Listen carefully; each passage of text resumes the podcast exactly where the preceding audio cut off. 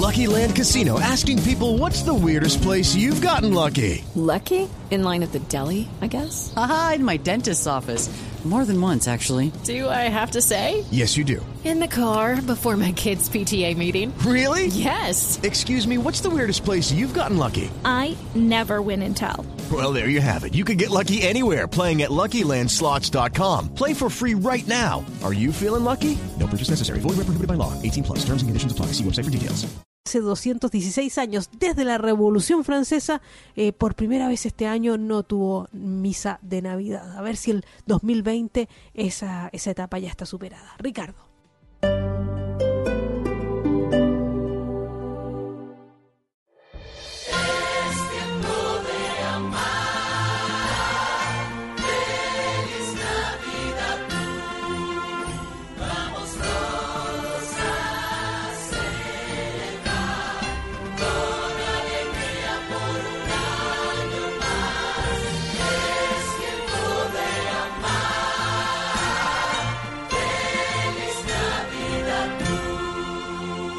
Radio, la nueva alternativa.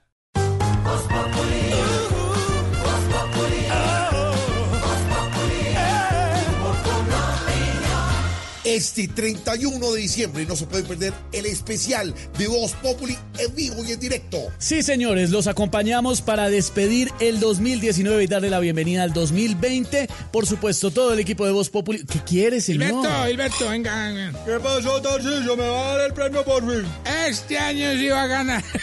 ¿Qué me voy a ganar? Lo mismo le digo a Esteban, venga, venga, tenga su premio. No, Este señor, no me interesa. No, Bueno, señor. bueno, bueno. ¡Hey! ¡Hey! ¡Nos vemos todos el 31! El amarillelo, que traigan el amarillelo y las viejas.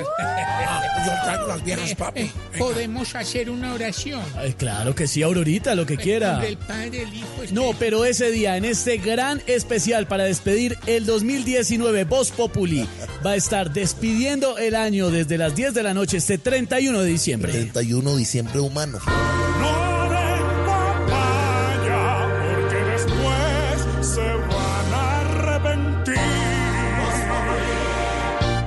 Soy ciclista y yo participo. Soy gitana y yo participo. Soy diverso y yo participo. Soy aficionada al fútbol y yo participo. Soy afro y yo participo. Según la encuesta Bogotá ¿Cómo vamos 2019? La participación ciudadana creció del 25 al 48% durante la administración Peñalosa. Cuatro años para seguir diciendo yo participo. Instituto Distrital de la Participación y Acción Comunal y de PAC. Alcaldía de Bogotá.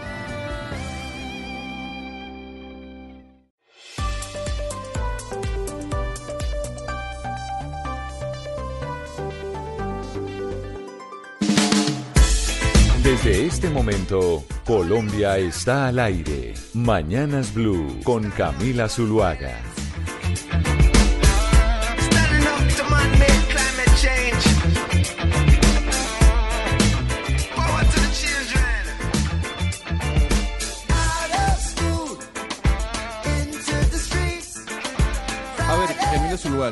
Aquí le tengo a uno de los hijos de Bob Marley. Hablamos de Ziggy Marley, además con quien hablamos a comienzos de este año en medio de la cobertura que hicimos de los Grammy, con eh, los viernes encendidos, sería la traducción del nombre de esta canción, el último viernes de lanzamientos de este año 2019, con algo de Reggae Roots.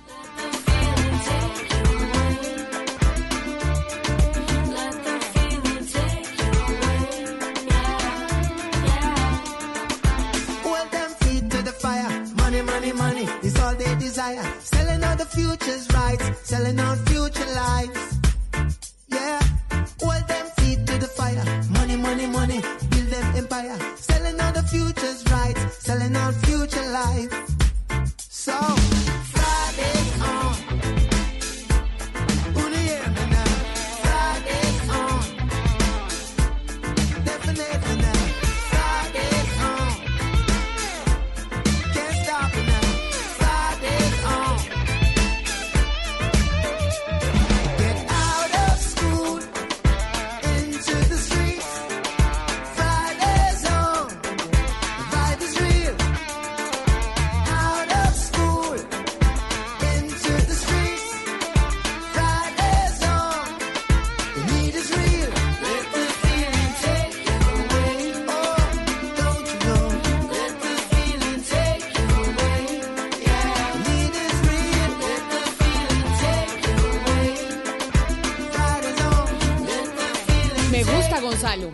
por eso la quería eh, dejar sonando bastante para que supiéramos este estreno del hijo de Bob Marley. Además tenemos último viernes de estrenos, como usted dijo, último viernes de estrenos del 2019. Y se fue este año, doctor Pompo. Sí, muy rápido, desafortunadamente, con los buenos días para usted y para todos y Muy con las felices Pascuas después de la Natividad. De uno, muy rápido cuando uno se va volviendo más viejo, ¿no? O ¿Ha cuando visto se que la entre, goza. entre más años tiene uno, más rápido se le pasa el tiempo. Sí, puede ser esa una lectura o la otra cuando también se la goza. No, cuando pues, ¿te estén esos años que- fabulosos, cuando uno está gozándola se le pasa el tiempo volando. Cuando uno era chiquito, un día era una eternidad. Y a mí alguna vez alguien me dijo eh, una teoría, y es que a uno le parecía una eternidad porque un año significaba porcentualmente mucho más de lo que uno había vivido que lo que significa ahora. Entonces a uno, ya entre más años sí. tenemos, pues un año. Uno ya pesa, pesa, pesa. En términos relativos pesa mucho más. Sí, sí, sí. sí. Exactamente. Pero entonces, eh, Gonzalo, hoy viernes de estrenos, último viernes de estrenos del 2019. ¿Hay artistas importantes que están estrenando canciones hoy o realmente ya no es un día taquillero ni vendedor para estrenar música? Pues los artistas más relevantes de la música evitan ya estrenar a esta fecha. Los últimos grandes estrenos musicales los podemos eh, escuchar la primera semana de diciembre y de ahí artistas de, de mediano rango, algunos remixes. eh, yo creo que de esta camada de artistas que eh, publicaron canciones el día de hoy, tengo que rescatar como la más importante la que tiene Siggy Marley, que además hay que repetir Camila estuvo con nosotros en medio de esa cobertura que hicimos en los Grammy en el mes de febrero aquí en Colombia está al aire. Doctor Pombo, usted sabe que bueno, se está acabando el año y a lo largo de estas semanas hemos estado hablando de los rankings y eh, de las mejores canciones, eh, compañías, etcétera. Pero acaba de salir publicado el ranking de los eh, millonarios que más dinero ganaron este 2019. Y como yo sé que usted es una persona que cree en el libre mercado. No, y que eh, tenía el en- sueño de ser millonario cuando chiquito, ¿se Sí, acuerdan? y Que maduré, ese- y después dije, y maduró maduré, y ya, sí, exactamente. Todo el sí, mundo sí, tiene el sí. derecho a cambiar. Sí, sí, exacto. Todavía puede. Rodrigo todavía tiene muchas posibilidades de serlo. No, Claro. no, no, eso ya pasó. Pero yo hombre, no muy sé si exitoso. esa- Además es que ya no tengo la intención, Hugo Mario. Exacto, Hugo Mario. ¿Ah? Yo no sé si, si uno tenga esa inten- intención. Ya no, ya no. Como decir, oiga, Sí. quiero ser millonario, No. es mi sueño. No, uno debe tener Pe- el sueño de tener con qué vivir, obviamente, de manera digna. Sí. Pero, pero, pues, Pero sí, lo, sí, pero sí, lo, y lo digo acá y lo he dicho varias veces en estos micrófonos, sí lo tuve y no me siento avergonzado por eso. Lo que pasa es que maduré y entonces ahora tengo otras perspectivas un poco más intelectuales. Oiga, yo le escuché esta historia alguna vez a un amigo, me decía, en la vida uno tiene dos oportunidades para ser millonario. Una cuando nace y dos cuando se casa. No Ah, o sea, porque usted... No, no, no, pero sí puede ser verdad, porque usted puede nacer en una familia Claro, rica claro. y eso, pues sí, Está es el destino. Sí, sí, sí. Y, lo do- y segundo, si se casa bien casado, en el sentido de que se casa El con alguien el pudiente. destino ayudadito. El Sí, sí. destino ayudadito. Dicen, de hecho, Oscar, que no hay hombre ni mujer que, que con plata sea fea, ¿no? Eso dicen. Sí, o sí. feo. Ah, sí, sí, que, sí, eso, sí, que sí. eso abonita una cantidad, que superficialidad, Qué ¿no? superficialidad, de acuerdo. Parece... Pero, pero lo que dice también, hay un dicho, Oscar, que dice que por donde entran las cuentas de, por la ventana que entran las cuentas de cobro sale el amor, ¿no? Sí, sí, en un matrimonio. Así es. Si usted Tal empieza cual. a tener problemas económicos en el matrimonio, empieza la a tener frase, problemas. la frase se la escuchaba a un sacerdote que dice, cuando en el matrimonio el hambre entra por la puerta, el amor sale por la ventana. Ah, a un exacto. sacerdote. Eso, sí, sí, sí. Ah. Es así como usted dice. Pero igual, Camila, también ese sueño de niños de ser millonario en la edad adulta lo mata la DIAN. Inmediatamente. A- inmediatamente Sí, sí, empiezan a sí. llegar los impuestos. Cualquier sueño de tener un peso más, uno dice, no, me, no que no me entre ni un pesito más, que no quiero seguir viendo esto. Todo Es lo que son impuestos le bajan a uno apachurrando el corazón de a De poquito. todas maneras, Ana, de acuerdo con Pambelé, ¿verdad? Yo creo que todos en la mesa estamos de acuerdo con...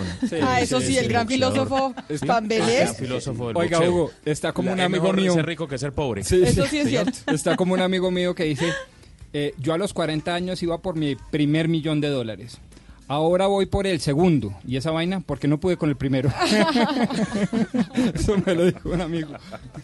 Pero lo importante es, ya que se está terminando el año y que estamos haciendo el balance, y ayer contábamos cómo desde el Ministerio de, mm, de Salud hablaban de que dos de cada cinco colombianos sufren del- de la depresión de final de año, de la, de, de la depresión de Navidad. Y estamos hablando de los por, estamos hablando de las cosas que logramos, que no logramos. Uno empieza a hacer los balances y muchas veces ese balance de un año que se fue y uno no alcanzó, no alcanzó a lograr los objetivos que se trazó hace que tenga pues depresión. Y de pronto eso le pasó a su amigo. Bueno, no, él era un poco más estructural porque allá iba por los 43, entonces me dijo eso. No, pero sí, claro, obviamente. Pero, pero déjeme responder de esta manera. Entonces, en consecuencia, creo que no vale eh, establecer el 31 de diciembre unas metas muy vagas. Voy a bajar de peso. No, voy a bajar 3 kilos.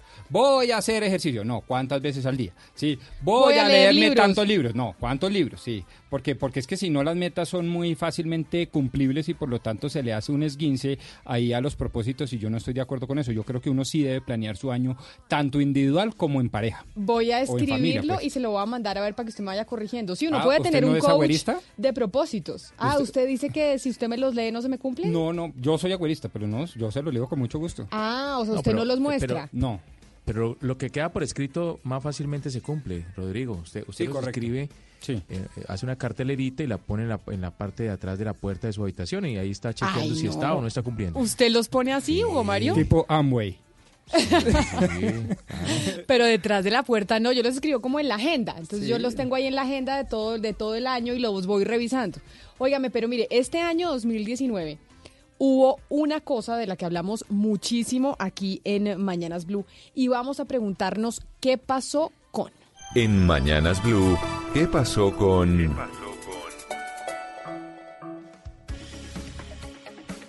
¿Y qué pasó con el concurso de personeros a nivel nacional?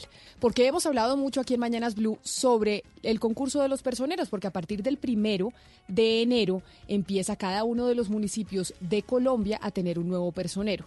Y hablamos, Diana, de las irregularidades que se estaban presentando con el concurso de los personeros en diferentes municipios del país. De hecho, nos escribió muchísima gente diciendo, oiga, por favor ayúdenos con lo que está pasando en la elección de personero de nuestro municipio. Pues hoy estamos a 27 de diciembre, no falta nada, ya se están preparando todos los alcaldes para posesionarse y asimismo los personeros nuevos que estarán cuatro años en cada municipio. ¿Qué sabemos? ¿Cuál es el balance? Pues el balance negativo, Camila, infortunadamente el tema del concurso para la elección de personeros a lo largo y ancho del país se puede resumir en una frase que se repite en todo el país. Eso ya tiene nombre. Entonces, Eso la ya mayor- tiene nombre, eso ya tiene decir, nombre. eso no hay que hacer concurso, el concurso Sí, se está haciendo El concurso se está como haciendo por aparentar. como por cumplir con la ley.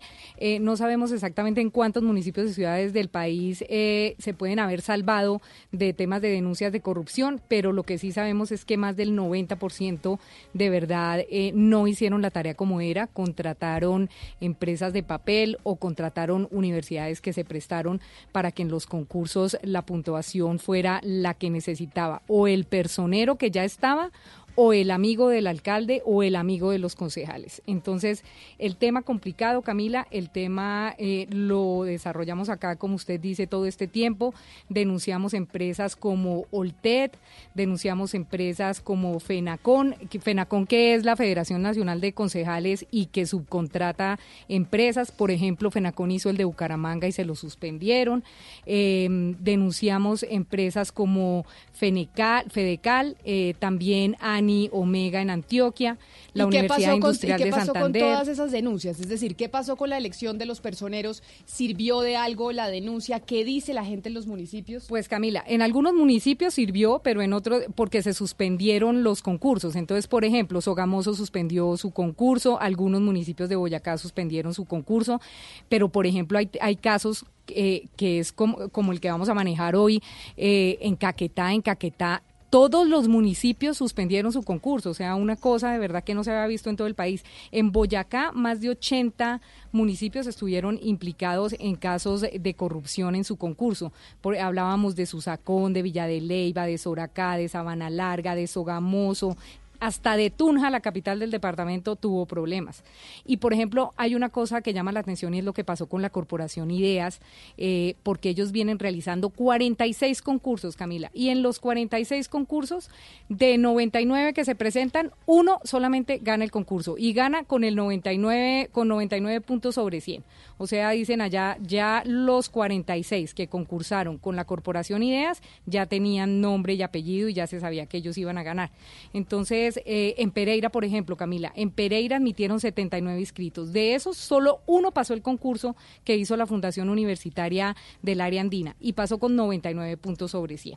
Entonces, y adivinen quién es, la actual personera de Pereira. Entonces, uno ahí dice, ¿qué está pasando? En Medellín se suspendió el concurso, lo hacía la Universidad Pontificia Bolivariana. En Bucaramanga se suspendió y lo hacía la Federación Nacional eh, de Consejos FENACON. En Barranquilla también se suspendió. Y en Caquetá, en 14 Y en municipios todos esos sitios en donde se suspendió el concurso, entonces, ¿qué va a pasar? Eso es lo que queremos preguntarle a el presidente de, de la del Consejo Nacional de, Con- de, Con- de Personeros, perdón, Jesualdo Arzuaga. Don Jesualdo, buenos días.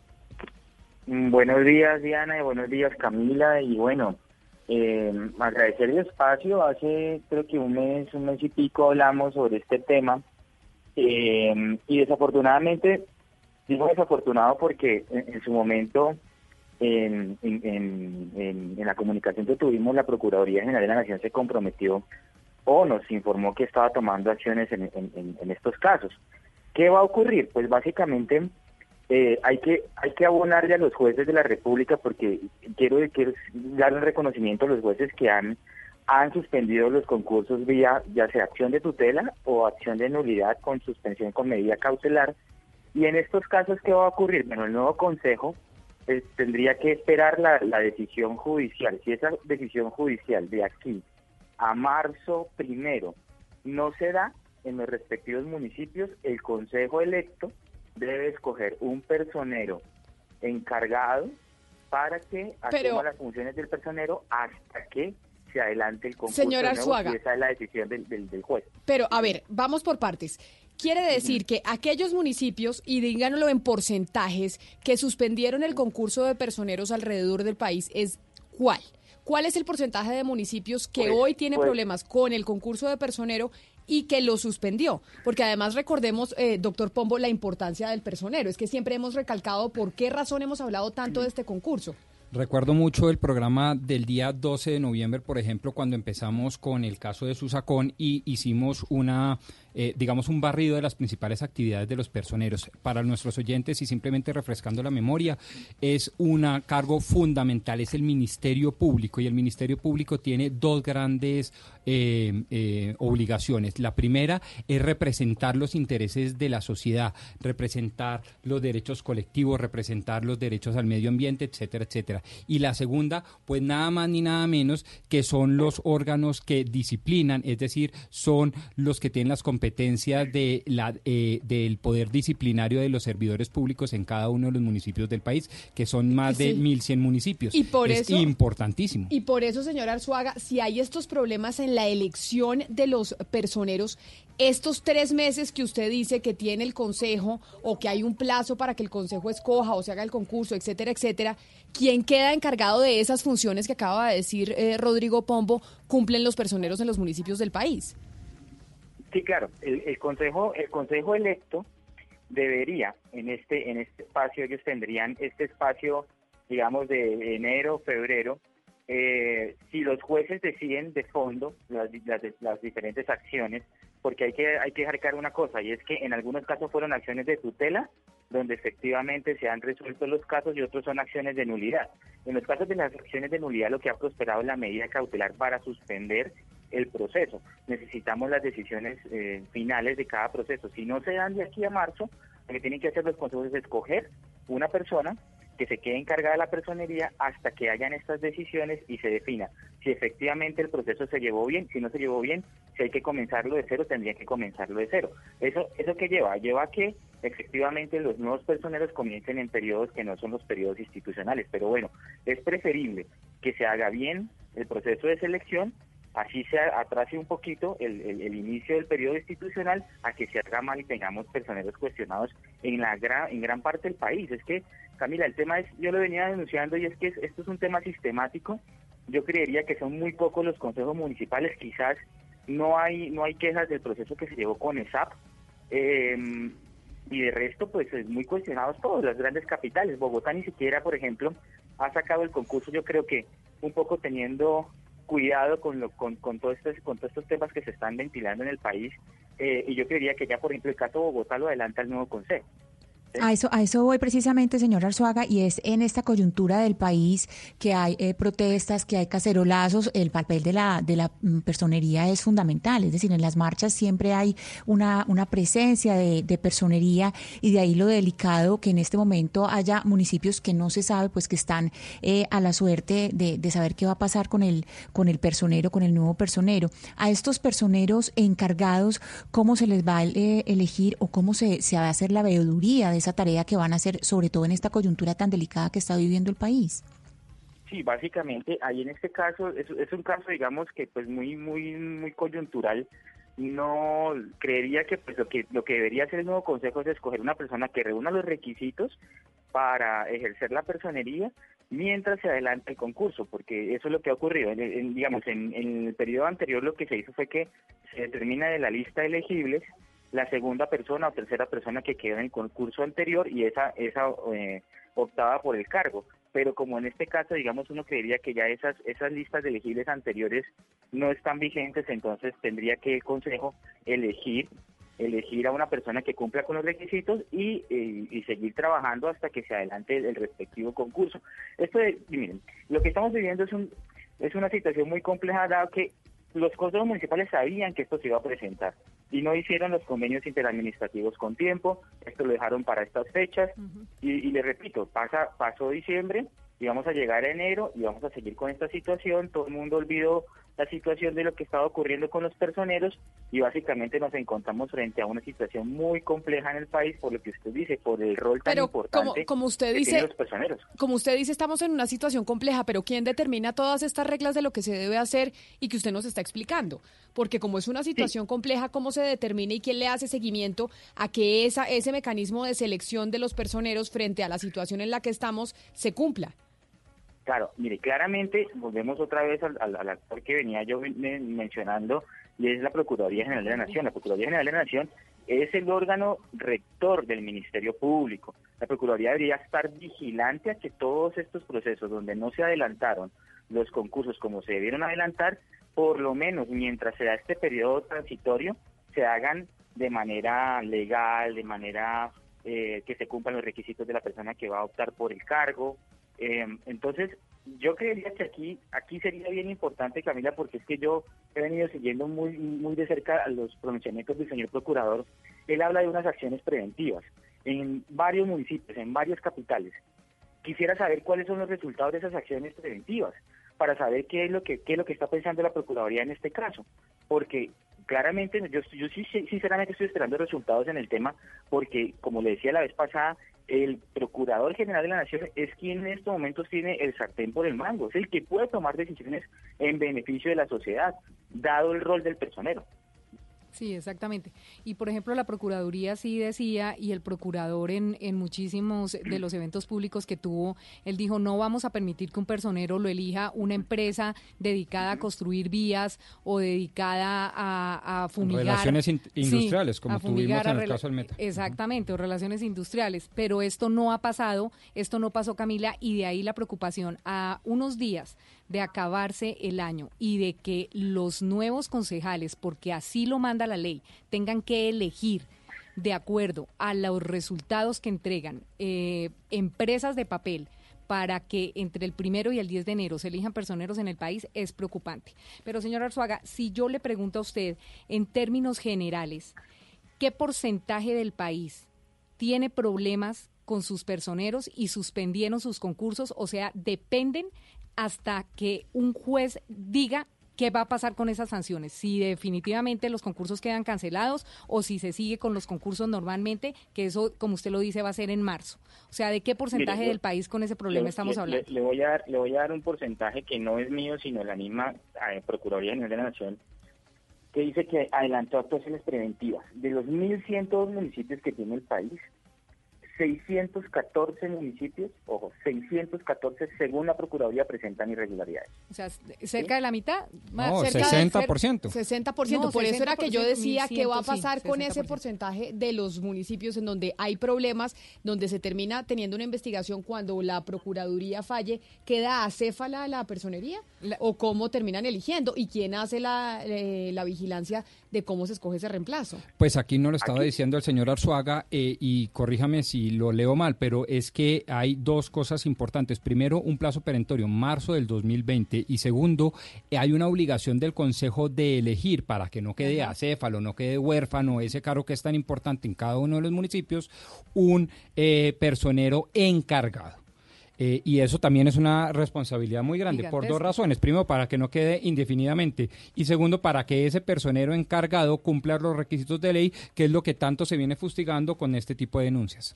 Pues entonces lo que hay que hacer es estar en contacto con la Procuraduría y, que, y pedirle a la Procuraduría que esté pendiente y que esté vigilando lo que pasa con estos concursos y lo que está pasando en el Consejo de, las, de los diferentes municipios del país con la selección del personero, señor Arzuaga. Porque, ¿qué más puede hacer la ciudadanía frente a esta situación?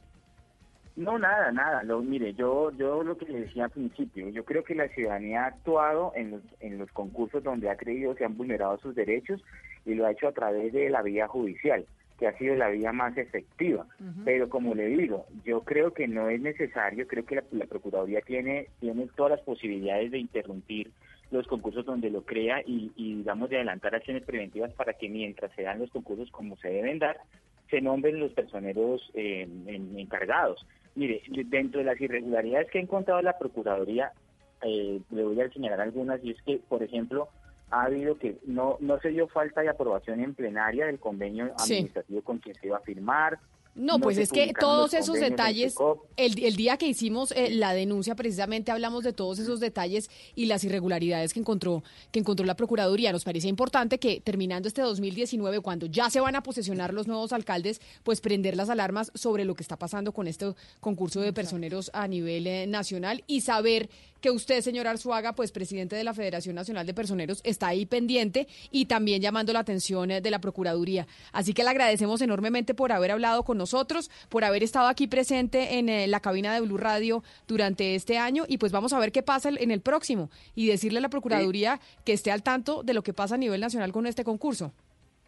De nuevo yo les agradezco el espacio y creo que ustedes han sido los únicos que les han hecho le han hecho seguimiento a este tema que es tan importante para el país, tan importante para los ciudadanos y ciudadanas de Colombia. Espero que ustedes sigan haciéndole seguimiento a esto porque de verdad, de verdad que sí, un buen personero, un personero elegido con legitimidad, con legalidad, evidentemente va a proteger derechos humanos, va a representar a la sociedad y en estos en este momento tan in- importante del país que estamos viviendo esta coyuntura tan especial, el personero es el que está ahí para salvaguardar derechos. Un feliz año y muchísimas gracias. Un feliz año para usted eh, también, Diana. Y entonces, pues nada, pendientes de la Procuraduría Pendientes General de la procura- Nación. Sí, pendiente, pero, pero es una vergüenza esto del conjunto del concurso, Camila. Es una completa vergüenza que todas las denuncias no sirvieron de absolutamente nada, básicamente, porque si no es porque la comunidad denunció ante los jueces, esos concursos no se suspenden. Y hay que ver los que no se suspendieron y van a poner al que quiso la empresa de papel que contratar. Pues ojalá no sea así. 10 de la mañana, 57 minutos. Ya volvemos aquí a Mañanas Blue. Colombia está al aire. Soy ciclista y yo participo. Soy gitana y yo participo. Soy diverso y yo participo. Soy aficionada al fútbol y yo participo. Soy afro y yo participo. Según la encuesta Bogotá ¿Cómo vamos 2019? La participación ciudadana creció del 25 al 48% durante la administración Peñalosa. Cuatro años para seguir diciendo yo participo. Instituto Distrital de la Participación y Acción Comunal y de PAC. Alcaldía de Bogotá. Termina el 2019, termina la década y es hora de hacer un resumen de lo que ha sucedido en el mundo de la música en estos 10 años. Ay, no, gato, pero eso está muy aburrido. Pongámosle ambiente, fiesta, fin de año. Entonces mandemos de vacaciones a todos los programas de la tarde y noche y pongámonos a tono con la temporada. Este fin de 2019 y comienzo de 2020, Blue Radio presenta una serie de especiales musicales con lo mejor de la década, con Juanita Kremer, W Bernat, Tata ¿Y yo puedo tener un espacio? Eh, no. Mentiras, claro, obviamente. Perfecto. Del 25 de diciembre al 5 de enero desde las 2 de la tarde, temporada de vacaciones en Blue Radio, con la música y los artistas de la década. Una manera diferente de recibir el 2020 por Blue Radio y bluradio.com, la nueva alternativa.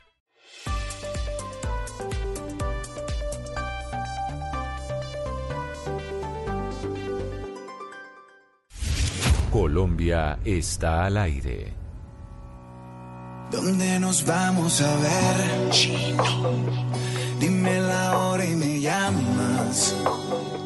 Tengo la excusa para verte. Hoy quiero tenerte, ya no aguanto las ganas. ¿Dónde nos vamos a ver?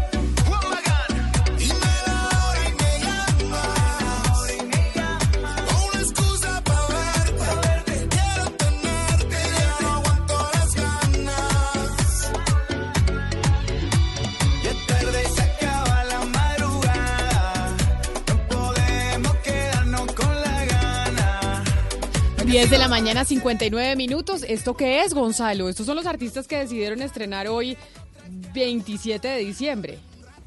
Pues ese es un remix, Camila, de una canción que ya salió hace tres meses, pero en este caso se incluyen a Juan Magán y a Magic Juan junto con Chino Miranda. Yo no la había oído nunca. Vamos a ver. Pues tiene tres meses ya rotando en las emisoras, sobre todo en la costa este de los Estados Unidos, en Miami, en Nueva York, el ex miembro de Chino y Nacho. Eh, Camila, le voy a hacer la misma pregunta al doctor Pombo para terminar la nota con la que comencé. A ver. Doctor Pombo, ¿usted qué cree en el libre mercado? ¿Usted qué quiso ser millonario? Ah, sí, Le porque pregunto. empezamos a discutir sobre si era bueno ser rico o pobre y no le dejamos a usted terminar la pregunta. Sí, de acuerdo. Eh, eh, pero no se preocupe, no se preocupe. Muy bien. A ver, le doy una opción o, le doy solo una oportunidad. La revista Forbes acaba de publicar el top 3 de los millonarios que más dinero ganaron este año 2019. Dígame un nombre. No tiene que ser el primero, puede ser el segundo, puede ser el tercero. Mm, Son tres. Yo, yo creo, me la voy a jugar por uno distinto a los de tecnología. Me la juego por inmobiliario y financiero. Warren Buffett, Estados Unidos. Warren Buffett. Ah, o sea, usted no se la juega ni por Jeff Bezos de No. Amazon, no se la juega por eh, el señor No, de Microsoft, no. Bill Gates, no por Ni Zuckerberg. por, eh, ni por Facebook, Zuckerberg, no. Me lo voy No. a jugar por uno distinto. Que siempre, Sí. siempre está en los primeros lugares y siempre está haciendo sus grandes negocios por ahí. O sea, usted vuelve a las bases, que la infraestructura y la renta de, de, Inmo- de inmobiliaria es lo que da y- plata. y bolsa y toda esa vaina se ha movido, pues como ha tenido grandes cambios y de devaluación de, de, pues, de dólar y de toda esa cosa, entonces pues yo creo que por ahí puede haber mucho negocio. A ver, don Pues Gonzalo. Camila, el doctor Pombo se quedó en el año 2006, ¿no? Se quedó en el año 2006. Le hago una pregunta a usted, Camila Zuluaga. Dígame el nombre de uno de los tres. Yo digo No que Jeff ser- no- Bezos puede ser uno de los hombres que más dinero hizo este Jeff año. Bezos. Sí. Jeff Bezos. Tampoco, tampoco. Eh, señor Hugo Mario, usted que le gusta intervenir en estos temas, eh, dígame, eh, ¿cuál fue la persona o el billonario que más plata hizo en este año 2019? Bill Gates. Bill Gates. A ver, Ana Cristina en Medellín, nadie la ha pegado. ¿Quién fue el millonario que más dinero hizo este año? Eh, yo diría que al- de los propietarios de Walmart. Walmart, tampoco. A ver, Oscar. No, en pero ya díganos, la porque patria. nadie va a adivinar, Gonzalo. Díganos de una Pero vez no quién. puede ser. A ver, ok.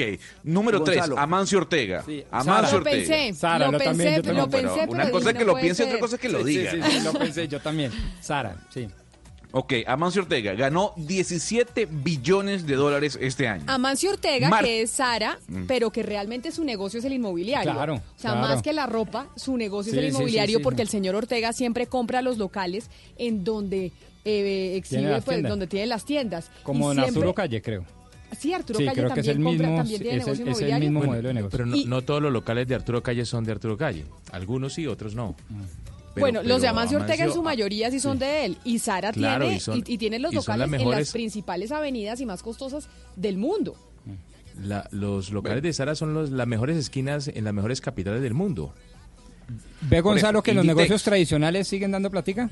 Bueno, pero señor, aquí lo presentan como el CEO de Inditex, que es Sara, Pulambir, etcétera, etcétera. Pero sí, ciertamente tiene negocios de, de- de inmobiliarias. Puesto número dos, Mark Zuckerberg ganó 22 mil millones de dólares este año. Y el puesto número uno, Camila Zuluaga, no es Bill Gates, no es Jeff Bezos, es un señor, y discúlpeme el francés, que se llama Bernard Arnault, que es el CEO de Louis Vuitton. Bulgari, Dior y Fendi. Arno, que usted sabía, por ejemplo, que Louis Vuitton es de estas marcas, creo que casi la única, que no lo- normalmente las marcas cuando no venden tienen los saldos, pues eh, venden en rebaja. Entonces tienen 80% de rebaja y hay outlets alrededor del mundo en las principales ciudades del país o por lo menos del país, no, No, al- del mundo. del, del planeta y es, es cerquita a las principales ciudades eh, del mundo, en tiendas de Nueva York, Milán, etcétera, etcétera, están estas tiendas vendiendo los saldos que no que no se vendieron y los saldos están los que venden, mire, Mucho Gucci, más baratos. claro, Gucci, Fendi, Ferragamo, o sea, todas las grandes marcas. Louis Vuitton destruye su mercancía y no la vende más barata. La Pues este destruye señor- Para no bajar el precio. para no bajar el precio y, Y no nada, bajarle pues el caché a la marca. La destruye, por ejemplo, Burberry sí vende más, eh, más barato. Las grandes marcas de lujo, muchas pues venden en, eh, en rebaja cuando no alcanzan a vender toda la mercancía. Louis Vuitton no, Louis Vuitton destruye la mercancía. Y por lo menos dígame que recicla. Pues eso espero Esperemos. que recicle, pero, pero la destruye, que uno dice, oiga, no se vendió esto, va- véndalo más barato. No, no salen a, a rebajas. O cuando usted ha visto una tienda de Louis Vuitton en rebajas, nunca en la Sí, vida. sí, sí, no, no, no. Jamás. Nunca, nunca. Pero gracias, pero gracias a esa política, eh, este señor facturó 40 mil millones de dólares este año. 40 mil millones de dólares. Fue la persona o el millonario que más plata hizo este 2019. Pero quiere decir que la gente sigue comprando lujo y sigue comprando marcas. Yo creo que, o yo pensaba que en este 2019 también lo que pasa con las nuevas generaciones es que cada vez les importan menos las marcas. Y lo que les importa es vestirse cómodos y que se vean bien. Pero y es que si los marca ingresos son de las viejas generaciones. O, mar- o- o marca Glorito, no importa. Lo, lo importante es verse bien. ¿qué Pero las la nuevas marca? generaciones, pero las viejas generaciones siguen con sus antiguos hábitos. Pero es que eh, Sara es una marca popular, especialmente en España es popular, eh, Camila. Ah, no, Sara sí, Ah, pero no, estamos hablando del Louis Vuitton, que es el señor Ah, no, eh, claro, Arnaud, no, que es el que el Arnaud. tercero que hizo más dinero durante el 2019. En, a- No, en el América primero, Latina, ¿quién, Camila, Gonzalo? el ¿Quién, primero. ¿quién, quién, ¿Quién lidera Gonzalo en América Latina? ¿Slim? Pues no, aquí hablan nada más de los millonarios a nivel mundial, no aparece nadie de América Latina, habla de gente que facturó 40 mil millones de dólares como el señor Arnaud, que además Camila le doy el dato interesante, gran parte de la facturación que hizo este señor durante el año 2019 también proviene de la adquisición que hizo su compañía sobre Tiffany y compañía. O sea, no solo el señor gana por Louis Vuitton, Bulgari, Dior y Fendi, sino también por las ganancias que genera Tiffany Co. Claro, la Gonzalo, joyería, la joyería más importante del mundo, Oscar. Yo, yo me imagino que el señor Besos no clasifica porque le tocó dividir el 50% después, de la, después del divorcio. O sea, yo creo Pues que esa es la razón por la cual el señor Besos no clasificó entre los tres. Pues sí. Es verdad, es que uno de los grandes perdedores, según la revista Forbes, en cuanto a plata se refiere, es Jeff Bezos. Perdió 13 billones de dólares gracias al divorcio que tuvo con su mujer. No, no los perdió. Lo Los- redistribuyó lo conforme a ley, porque porque a la señora le correspondía eso, Pues ¿no? a ella le correspondía, Sí, pero no además faltaba, porque porque era la gerenta, pues y además No, no, una muy porque activa en además, el negocio. ella puso dinero y además mientras él estaba haciendo su emprendimiento, ella estaba manteniendo la casa, Por eso, ¿no? por Y entonces ahí pues por eso hay que dividir. Y Le dijo, mi amor, no te preocupes, yo dejo que tú te dediques a tu emprendimiento porque confío en ti, creo que tú vas a ser lo suficientemente exitoso y te apoyo mientras eso y yo mantengo la casa. Entonces, obviamente, la mitad tenía que ser de ella, Gonzalo, nada distinto. O sea, Es no que podía se ser perdió, se distinto. fue por el hoyo Bueno, negro del a matrimonio, ver, no nada a de eso. ver, a ver, a ver, lo ponen aquí como loser, loser, y ponen la foto de Jeff Bezos y dice menos 13.1 billions, o sea, 13 mil millones de dólares menos en su cuenta. Pero además porque la ex le demostró que le había sido infiel. Entonces, razón de más para quedarse con el 50%. Óiganme, les- le- ya que estamos hablando de millonarios, de pronósticos económicos, etcétera, etcétera, leyendo el, eh, la revista The Economist de los pronósticos para el 2020, para el 2020, en diferentes aspectos, en eh, economía, en política, hablaban obviamente de la elección eh, de Donald Trump el próximo año, lo que va a pasar con, mm, con la carrera electoral en los Estados Unidos. Hubo un artículo que me sorprendió y que es muy importante ¿Por qué? Porque en un sector del mundo marca en cierta medida qué va a pasar el próximo año. Y hablaban en la revista The Economist que el próximo año es el año chino de la rata. Y el año chino empieza en febrero, si no me equivoco. Y escribían todo un artículo en la revista The Economist de eso qué significaba para los chinos y qué significaba para Oriente. Y cuáles eran los pronósticos que se hacían precisamente en la China sobre qué significa que el próximo año sea el año de la rata. Acuérdese que los chinos, cuando hicieron los Juegos Olímpicos, lo hicieron a propósito. Ellos quisieron participar en la adjudicación de, de los Juegos Olímpicos de Beijing porque era el año del cerdo. Y el año del cerdo es el año de la Abundancia. abundancia. Exacto. Entonces ellos dijeron, hacemos los Juegos Olímpicos en el año del cerdo porque aquí le vamos a mostrar al mundo de lo que nosotros estamos hechos. Porque era ese dragón dormido de Oriente y en los Juegos Olímpicos dijeron, mire, estos somos y esto es lo que somos capaces de hacer y escogieron el año del cerdo. Por eso, leyendo ese artículo en la revista The Economist, dije, tenemos que llamar a Liliana Becerra, que es eh, precisamente una de las más expertas en eh, el horóscopo chino, si es que se le dice así, y en, eh, y en lo que significa el próximo año, El el, año de calendario, la- el calendario, pero se dirá horóscopo o No, no calendario. sé, yo- digamos calendario que creo Yo que soy ignorante en el tema, Sí, yo también pero fui. como vi el artículo en la revista The Economist, dije, no, tenemos que, la- la- de- que llamar a Liliana Becerra para que nos hable sobre el tema. Liliana, bienvenida, gracias, estar por, gracias por estar con nosotros hoy aquí en Mañanas Blue. Pues Camila, muchísimas gracias por esta invitación. Me encanta que toquen el tema porque salimos un poco del paradigma que el calendario chino y el horóscopo chino es esoterismo y es filosofía barata. Es bastante profunda y es eh, eh, reconocer una cultura muy milenaria que tiene mil cosas por decir. Sí. Bueno, Liliana, yo soy rata, soy del 72. Ah, o sea. ¿usted está haciendo consulta personal? Hugo Mario, ¿me da la impresión favor, aquí o qué? espero no genere es ingresos. que, claro que sí, les tengo mucha información y ahorita habla, oyéndolos hablar del tema de los más ricos del mundo, pues se ven unas curiosidades interesantes. Por ejemplo, que Amancio Ortega es una rata, precisamente. Y Sí. cuando uno habla que una persona es rata, pues tiene toda la visión para hacer los negocios que quiera. Y cuando hablaban de Arnoa, es un buey. Y les quiero contar que a los buey, no sé si en la mesa de trabajo hayan personas buey, pues les va a ir divino en el año 2020 porque tienen todos los favores de la rata. Ay, Entonces, esa soy yo, el buey soy yo. Yo no sé si lo soy, pero lo asumo. Bueno, pero ¿Usted te podemos No, decir... 77, no tengo ni idea qué soy yo. Pero bueno, creo. eh, digamos que podemos mirar quién es cada uno, pero yo les quiero contar y les agradezco Sí, que no, por favor, seriedad con la entrevista. No vamos acá a ponernos cada uno en una consulta personal. No, pero yo sí quiero saber a, a Amancio y a mí cómo nos va a ir en el año de la rata, pues que somos Bueno, ratas. bueno, yo les quiero contar primero que les agradezco que abran este espacio porque es como si a la China llegaran a hablar de los taironas y en la China dijeran que su cultura es esoterismo. Es lo mismo que nos está pasando a nivel de percepción y de paradigma de que si uno habla del calendario chino, del horóscopo chino, pues está hablando de filosofía barata y que no tiene nada de trascendente. No, yo sí quiero eh, aprovechar para decirles que esto es una filosofía muy profunda y muy seria y pues que la mitad del mundo se mueve con esta información, que entre otras cosas el año nuevo chino empieza el 25 de enero, para que sepan. El 25 de enero hay un cambio total de energía y empezamos un nuevo ciclo de 12 años, porque para el calendario chino, que es digamos el contexto general, que es como nuestro calendario gregoriano, el 25 de enero empieza una nueva energía y empieza un nuevo ciclo de 12 años. Así que lo que tengan que dejar el 31, lo que tengan que sacar de su casa, háganlo porque es como empezar un nuevo ciclo y hay que entrar pues con los pies livianos. Entonces es una muy buena época para, para hacer renovación y cambios.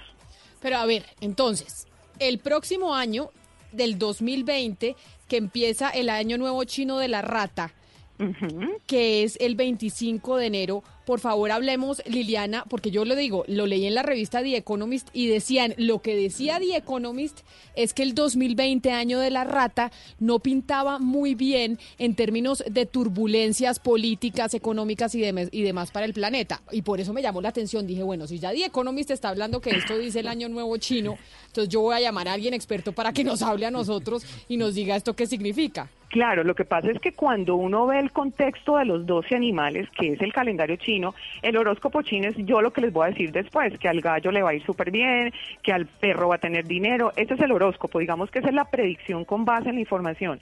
Pero cuando uno habla de calendario, tiene que ver la energía que según esta, esta información trae para el año 2020. Entonces, ¿qué sensación ustedes tienen de la rata? ¿Qué es la rata? Eh, alguien A mí dice, la rata me parece horrible. Qué Sí. pena, Ah, Hugo Mario. sí, sí. Yo sé que usted es rata, pero a mí- Suciedad, suciedad, Sí. por ejemplo. No, pero No, fíjense no, que no de digo Mario, todos- digo de la rata. No, que de todos los, además que me encantan estas entrevistas porque le permiten a la gente sacar toda la información que tienen y, y mostrar lo que piensan, es como conceptos pre que al final pueden ser revaluados. ¿Qué pasa con la rata? La rata es de todos los 12 animales los que tienen la mayor visión, son los que tienen la capacidad de ver lo que otros no ven. Entonces es un año de tantas posibilidades, de tantas perspectivas que la gente se pueda abrumar, abrumarse tanto que vamos a tener situaciones críticas. Pero lo interesante de la rata es que son tantas situaciones críticas que es factible que pueda yo tener solución a eso. O sea, no es un año quieto, eso es muy importante. La, la rata es móvil, la rata se mueve, husmea, entonces no va a ser un año quieto como el cerdo, que es como esperemos que nos llegue todo, sino que es un año donde vamos a estar en movimiento. Si ustedes se quedan quietos, pues apague y váyanse porque finalmente no van a estar a la altura de la energía que trae la rata. Por eso para los chinos, ese año es el iniciar es el iniciar de nuevas cosas. Si se quedan quietos, pues no aprovechan las oportunidades y el revuelo que la trae que trae la rata con sus situaciones críticas. ¿Por qué habla Biconomist de esto, Camila? Porque resulta que la rata viene con el elemento metal. Y el metal Sí, en sí, vi términos- que, sí vi que la- el, el artículo decía que era el año de la rata de metal y yo dije, bueno, no, Y no, no, resulta serio, que el sí me metal- parecía una cosa impresionante que The Economist estuviera hablando del tema. Y resulta que metal significa dinero y finanzas. Para los chinos, todo lo que sea metal y energía metal es dinero y finanzas. Entonces, hacen un match de la energía de la rata, que es súper crítica, que es súper visionaria, pero que a la vez es sagaz y es totalmente sórdida, más la energía del metal, que es dinero, entonces explosión de, cri- de crisis económica, pero a la vez, como todo tiene su luz y su sombra, también ver de ahí qué podemos sacar, qué puedo mirar.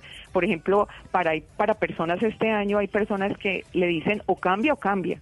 Y si se queda quieto se fregó. Entonces ahí es donde uno puede empezar a ver qué posición tomo yo hacia la energía que se va a sentir, como cuando tuvimos el año del cerdo que todo era abundancia, todo era delicioso, todo llegaba como por arte de magia. Este año sí nos toca ponernos la armadura y ver frente a estas situaciones críticas que vamos a hacer. Cada uno su Liliana. energía, señora. Sí, Liliana, pero, pero ha- hagamos un poco más de, eh, pues, de, profundicemos un poco más en los elementos, cómo se, eh, este, estamos asociando el, el año de cada eh, animal, cada año corresponde a un animal, pero también a unos elementos que son metal, fuego, eh, madera, eso tiene que ver con qué, es decir, cuál es Esos la explicación de decir, por ejemplo, sí, pero entonces eh, si yo digo, bueno, digamos soy el perro de metal o la rata de metal o eh, tal animal de agua, eh, ¿cómo se cuenta en totalidad y cómo se asocia? Porque Son se hace esa 60, asociación. Son 60 binomios, o sea, se, se multiplica 12 animales por 5 elementos y eso es cíclico. Este año rata de metal no pasaba hace 60 años. Entonces, cada, cada año va moviéndose de acuerdo con el animal que sigue, con el elemento que sigue. Y eso le da un Sí. toque, una particularidad a cada año. No es lo mismo que tuviéramos una rata de fuego. Yo les quiero decir que si el año 2020 fuera una rata de fuego, te quiero decir que los conflictos mundiales serían absolutamente devastadores. ¿Por qué? Porque el fuego tiene la capacidad o de expandir o de generar caos. Pero Liliana. fíjense, señor, Liliana, pero mire, sobre el tema de, de, por ejemplo, el año de la rata 1, y lo digo con toda la ignorancia del caso, por supuesto, uno pensaría que a todos aquellos ratas, como, como Gomario, por ejemplo, les va a ir bien. No, ¿Y no les va a qué ir hay unas ratas a las que no le va bien? ah, no es que no les va a ir bien.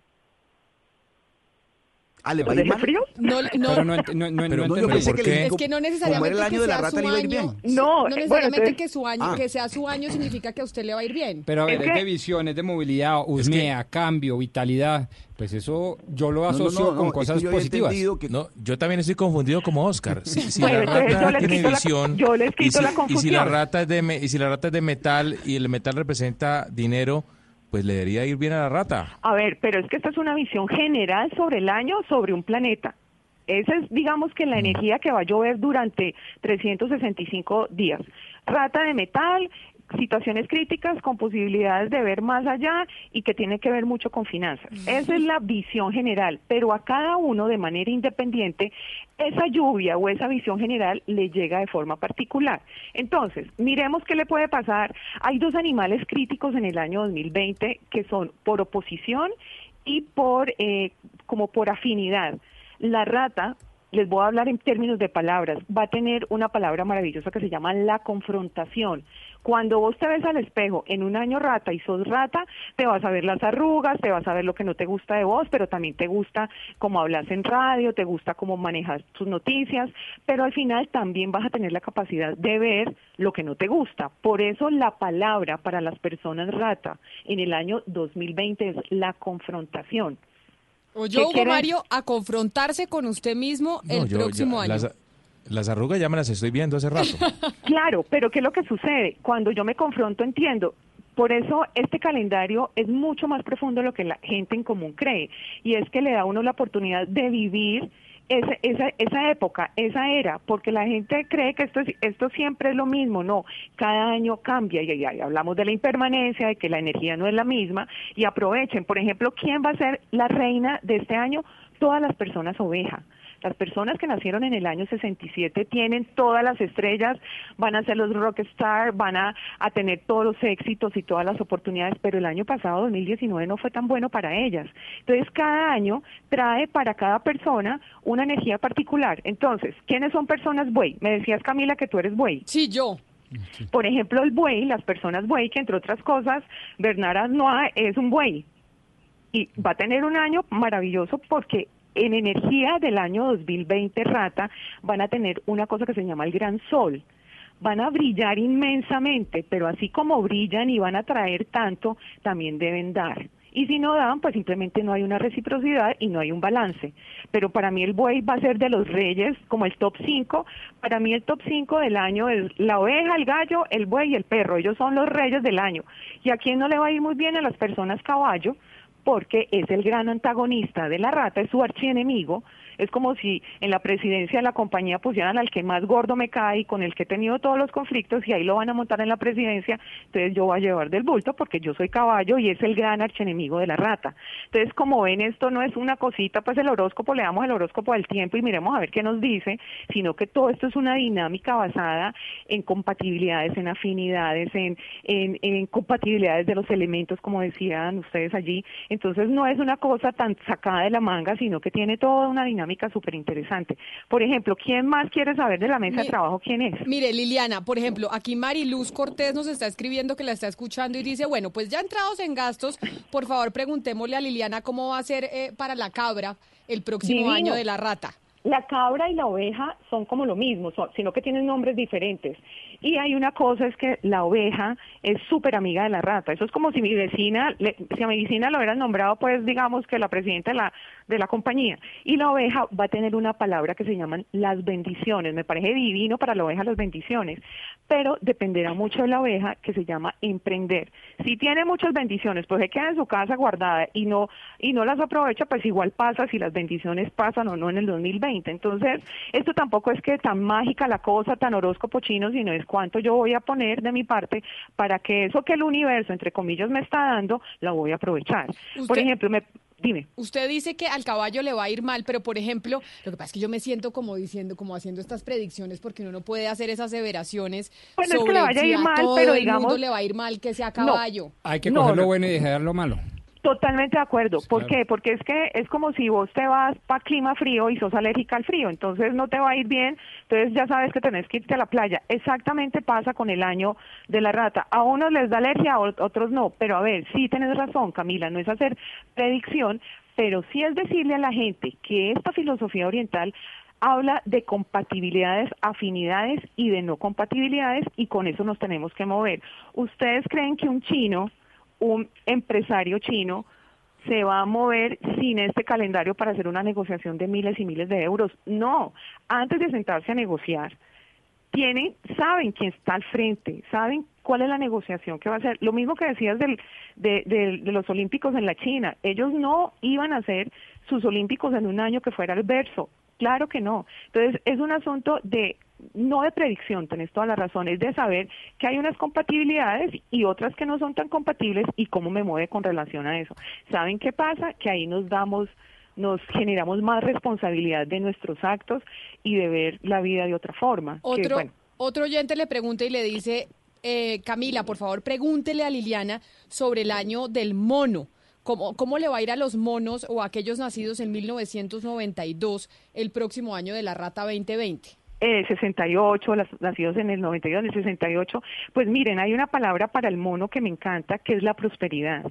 Y la prosperidad depende de su trabajo en equipo. Entonces, si la persona que te está preguntando es un egoísta, quiere guardar todo, no quiere trabajar en equipo, pues se va a fregar porque no, porque el mono es de equipo. Entonces, tiene la palabra prosperidad y tiene una cosa muy interesante y es que tiene que tener mucho cuidado con la expresión física y verbal. Entonces, claro, eso es como un match de energías, entonces al mono le dice, usted puede tener prosperidad este año, pero fíjese mucho en lo que dice y cómo expresa las cosas. Entonces, no es dejarlo a la deriva de que el, el planeta me dijo que lo, me va a ir bien, sino que tanto voy a aportar yo con una, digamos que con una condición energética general para el 2020. Entonces, la palabra para las personas mono es la prosperidad. Mire, no sabe la cantidad de oyentes que me están pidiendo que por Ah, favor pregunte por su signo. Pues, Dice claro. Dianis, Uno por Pao- cada animal, mínimo. Dianis Paolis 29. Por favor, preguntarle a Liliana y la serpiente, ¿cómo pinta el año de la rata de metal 2020 para la serpiente? Diga que bien, doctora Liliana, que es el mío. Ah, ese es el suyo. Sí, yo- Pues es mira, serpiente. Acá empezando- doña Jennifer Castiblanco también serpiente. Y Juan Manuel Santos, presi- expresidente de la pero República, para, dije que, de que también me dijera serpiente. cosas bonitas, doctora Liliana. No, primero no soy doctora, soy arquitecta. Segundo, segundo te quiero decir que la, vos sos serpiente. Pues sí, eso me está diciendo Camila Zuluaga. Calderón. 1997, 1977 salí yo. nací. 77. Yo busqué en internet y eso me salió. Bueno, les quiero contar que a la serpiente les va a pasar una cosa maravillosa. Contame cómo ha sido este año 2019 para vos. Increíblemente bueno, realmente, Claro. y lo digo. Oiga, es que yo, a propósito, antes de que usted me conteste, yo tengo una cosa muy curiosa, es que puedo decir con la boca llena que cada año que termina fue mejor incluso que el anterior. Eh, y eso me genera, también tengo que reconocerlo, algo de preocupación porque, pues, una vida muy perfecta, ¿sí me entiende? Entonces, ¿cómo se O vería sea, le da- eso? cuando uno le va tan bien, uno Ta- le de da verdad, miedo. me que empieza a dar miedo que porque me está yendo bien, muy bien, muy bien, No, muy bien. Y el año que 19 venga. fue buenísimo. ¿No que va No, pero buenísimo. No, no, no, no siento eso. Siempre me va mejor que el pasado. Venga, pero pero, siempre me un de verdad sustillo. sos serpiente, es que me da mucha risa porque si sos serpiente estás hablando específicamente como habla una serpiente. Primero, las serpientes hacen parte de un triángulo que se llama el triángulo del dinero. Las serpientes, así sea la señora que vende frutas en el mercado, el que es el CEO de cualquier compañía, siempre van a tener dinero disponible. Primer, primer dato. Segundo, las serpientes son como los como las sanadoras del, del calendario chino, tienen como esa posibilidad de sanar a todo el mundo, sanarse incluso a, a- a ellos mismos. Entonces, cualquier situación adversa, sea la que sea, siempre tienen la capacidad de revertirla y eso es una de las grandes, digamos que, eh, de las virtudes de la serpiente. Pero te voy a decir una cosa, ¿qué pasa con la serpiente este año? Resulta que como es, un año cerdo, estamos saliendo de un año cerdo, el gran archienemigo, pues lo voy a decir así para que suene gráfico, es la serpiente. Entonces digamos que para la serpiente no fue el mejor año. Me alegra que haya sido el mejor año para vos. Pero cuando yo atiendo mis, a mis pacientes o lo que sea, todo el mundo, ¿cuándo se va a acabar este año la serpiente? Bendecido vos que tenés la capacidad de, de, de sobrepasar todo eso, porque en términos generales para la serpiente este año 2019 fue muy difícil, fue muy exigente. Entonces, para la serpiente en el año 20, las que están esperando ese cambio, la palabra es el alivio. El alivio porque se van a recuperar de un año que ha sido realmente duro energéticamente hablando porque es el año cerdo y cerdo es su gran maestro.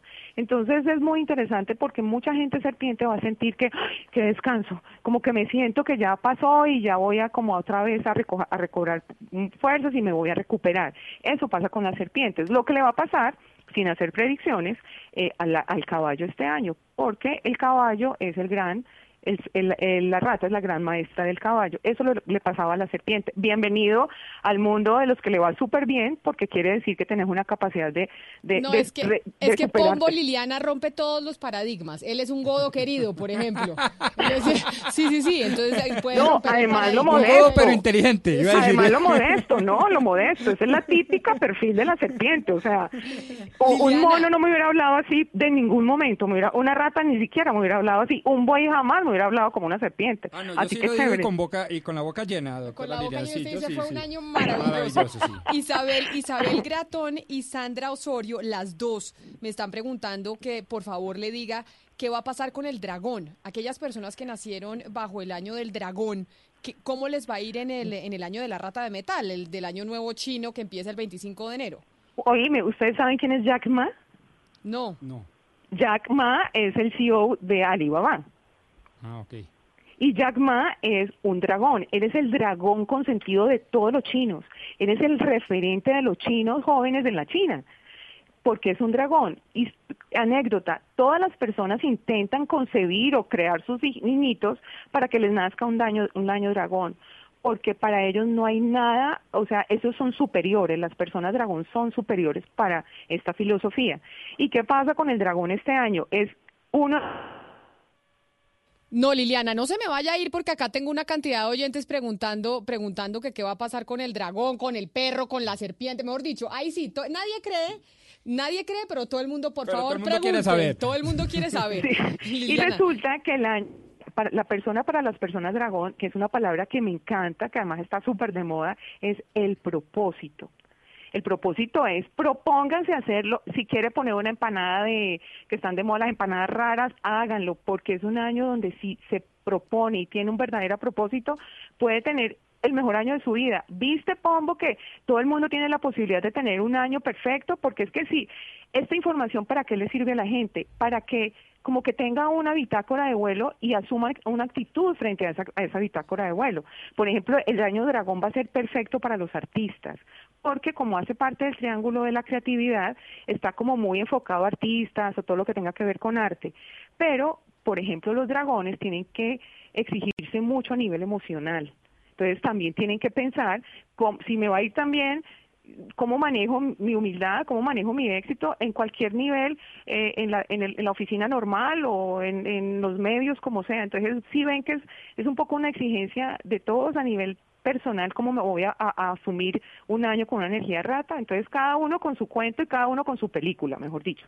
Pero entonces, para responderle a las dos oyentes que nos preguntaron sobre el dragón, el dragón para el año, el próximo año, el Súper 2020 bueno es muy el bueno, propósito, muy pero- bueno. Pero en temas emocionales, medio complejo. Claro, entonces póngase pilas con eso. Entonces el primer grito que le des no salga llorando, sino mire a ver cómo lo voy a asumir como un buen dragón que es. O sea, es que es muy interesante. Y esto porque estamos hablando en una entrevista corta, pero usted no se imagina la información tan maravillosa y profunda que esto le puede dar a la gente y que además les ayuda a ver la vida de otra forma. Esto es una filosofía de vida. Pues es que por eso la estamos llamando. Yo es que si le tengo que decir sinceramente, Liliana, que soy un poco escéptica con todos estos temas. Yo lo cuando sé. lo vi, cuando lo vi en The Economist, dije, no, bueno, esto sí ya que estemos haciendo pronósticos económicos del 2020, viendo el año de la rata del, eh, de metal, sí ya me parece otra cosa. Y por ¿Les eso, puedo decir algo general a nivel de Colombia? claro, Bueno, hay una cosa muy interesante, es que si uno ve la fecha de nacimiento de Colombia, adivinen qué caballo, qué animal es, ca- es Colombia. Caballo porque usted ya dijo. Sí, pero, Claro. ¿Pero cuál tomó? ¿El 20 de Ay, o julio sea, o el 7 claro, de pero agosto? ella- Tomé la fecha que es y que es el día de la independencia, o sea, es donde Colombia se conformó como tal, pla, y Colombia es un caballo. Entonces, fíjense muy bien lo que va a pasar si es un año rata, la energía rata, y el gran maestro o quien va a recibir todas las enseñanzas va a ser el caballo. Entonces, ahí sí podemos ver y podríamos empezar a hacer no una predicción, sino una tendencia energética para el, para Colombia desde el punto de vista de esta filosofía de que sí nos va a tocar muy duro a los colombianos si somos caballo a, mi- a nivel de, de- de institución administrativo, ¿qué va a pasar con, un- con, una, con una energía rata? Entonces preparémonos, pongámonos en posición, digamos qué vamos a hacer, cuál es nuestra actitud individual frente a todo lo que se nos viene. Y diferente, diferente sería Sí. para Estados Unidos, para Liliana. China, señor. ¿Y, y el presidente Iván Duque qué animal es y cómo le va a ir en el año de ¿Ustedes la qué rata? se imaginan que es el presidente Iván Duque?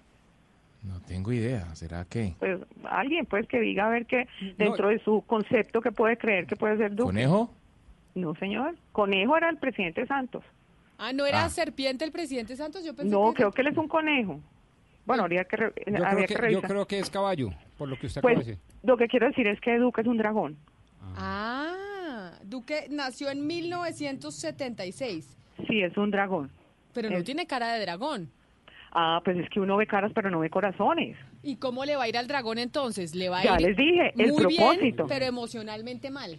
Entonces el propósito es, me enfoco en lo que quiero, tengo un propósito, digámoslo así, para un país y yo veré cómo manejo las redes, cómo manejo los insultos, que me digan que tengo cara de no sé qué y no, pero si, si las personas dragón como él eh, se mantienen en su propósito, pues digamos que va a estar conectado con la energía del año. Además que es muy buen año para los dragones. Bueno. ¿Sabe? Dime. No, la escucho.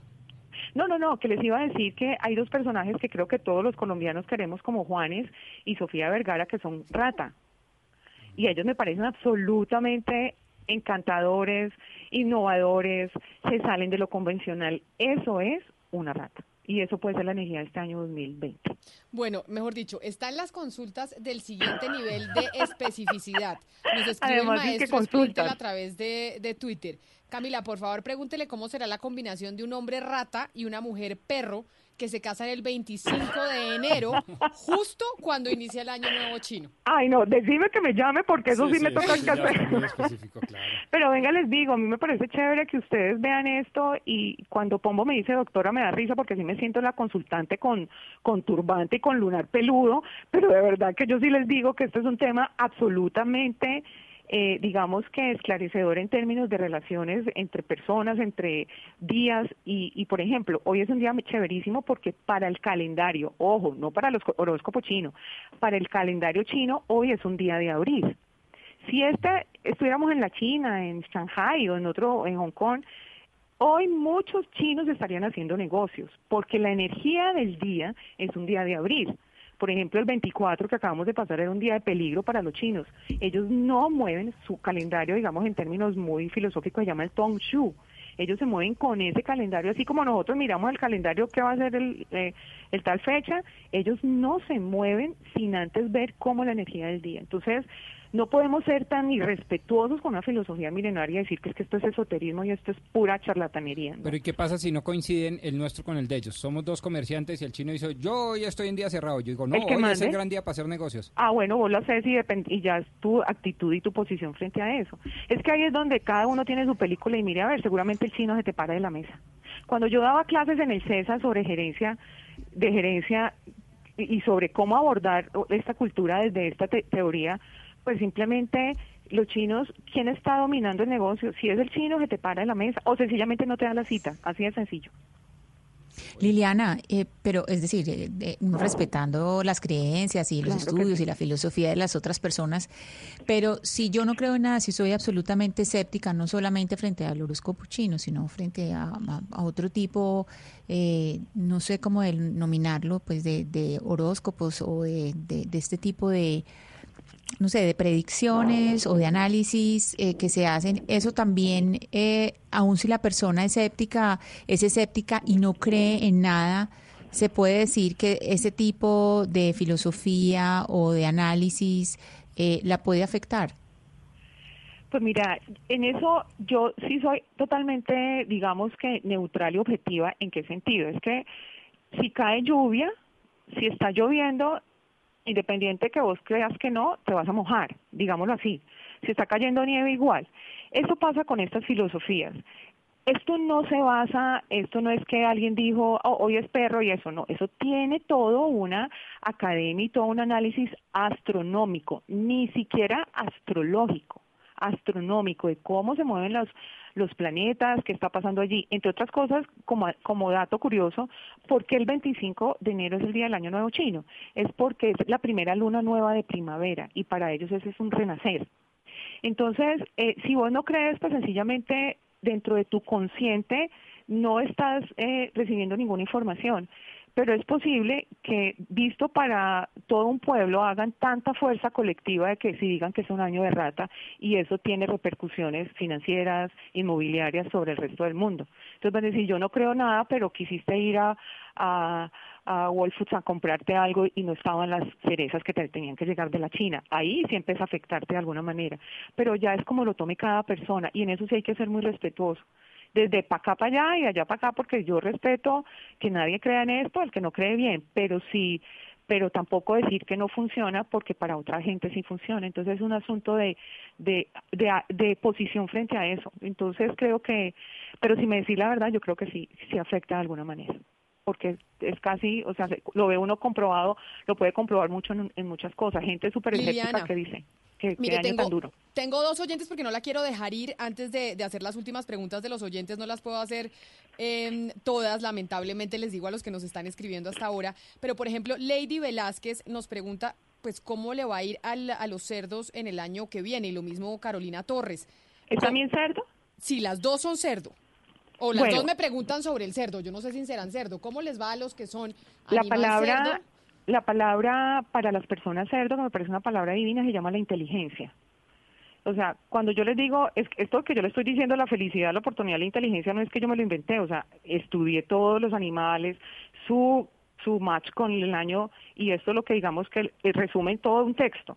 Eh, Se llama, es la inteligencia, van a tener una, digamos que, primero es vecino de la rata, entonces es muy buen amigo de la rata, entonces la rata le va a dar todo lo que quiera, pero va a hacer a través de la inteligencia, entonces mucho cuidado con lo que hagan. Bueno, esto suena un poquito predictivo, bueno, te- la tendencia es que tienen que ser cuidadosos con lo que hagan, que lo que hagan sea inteligente, que sea mentalmente coherente con lo que están pensando. Entonces la palabra para los cerdos es la inteligencia. Pero quería preguntar una cosa, La- eh, contesté, le contesté a la persona que me preguntó sobre si uno no cree, si estuvo claro o, o hay que ampliar el te- hay que ampliar. Sí, sí, no, no, no, no, no, no, Liliana, ¿Sí? está muy bien, porque Ah, sí, porque ahí ya se habla también de algo colectivo que es importante, que no es solamente, eh, que eso aplica pues para muchas cosas, que Claro. no solamente uno tenga la conciencia por sí misma, sino que también hay, hay algo colectivo y hay una energía colectiva que obra ahí, es decir, que es algo que está por encima de una voluntad individual. ¿Y sabe cómo se llama eso? Que me parece que es divino el término, se llama campos mórficos.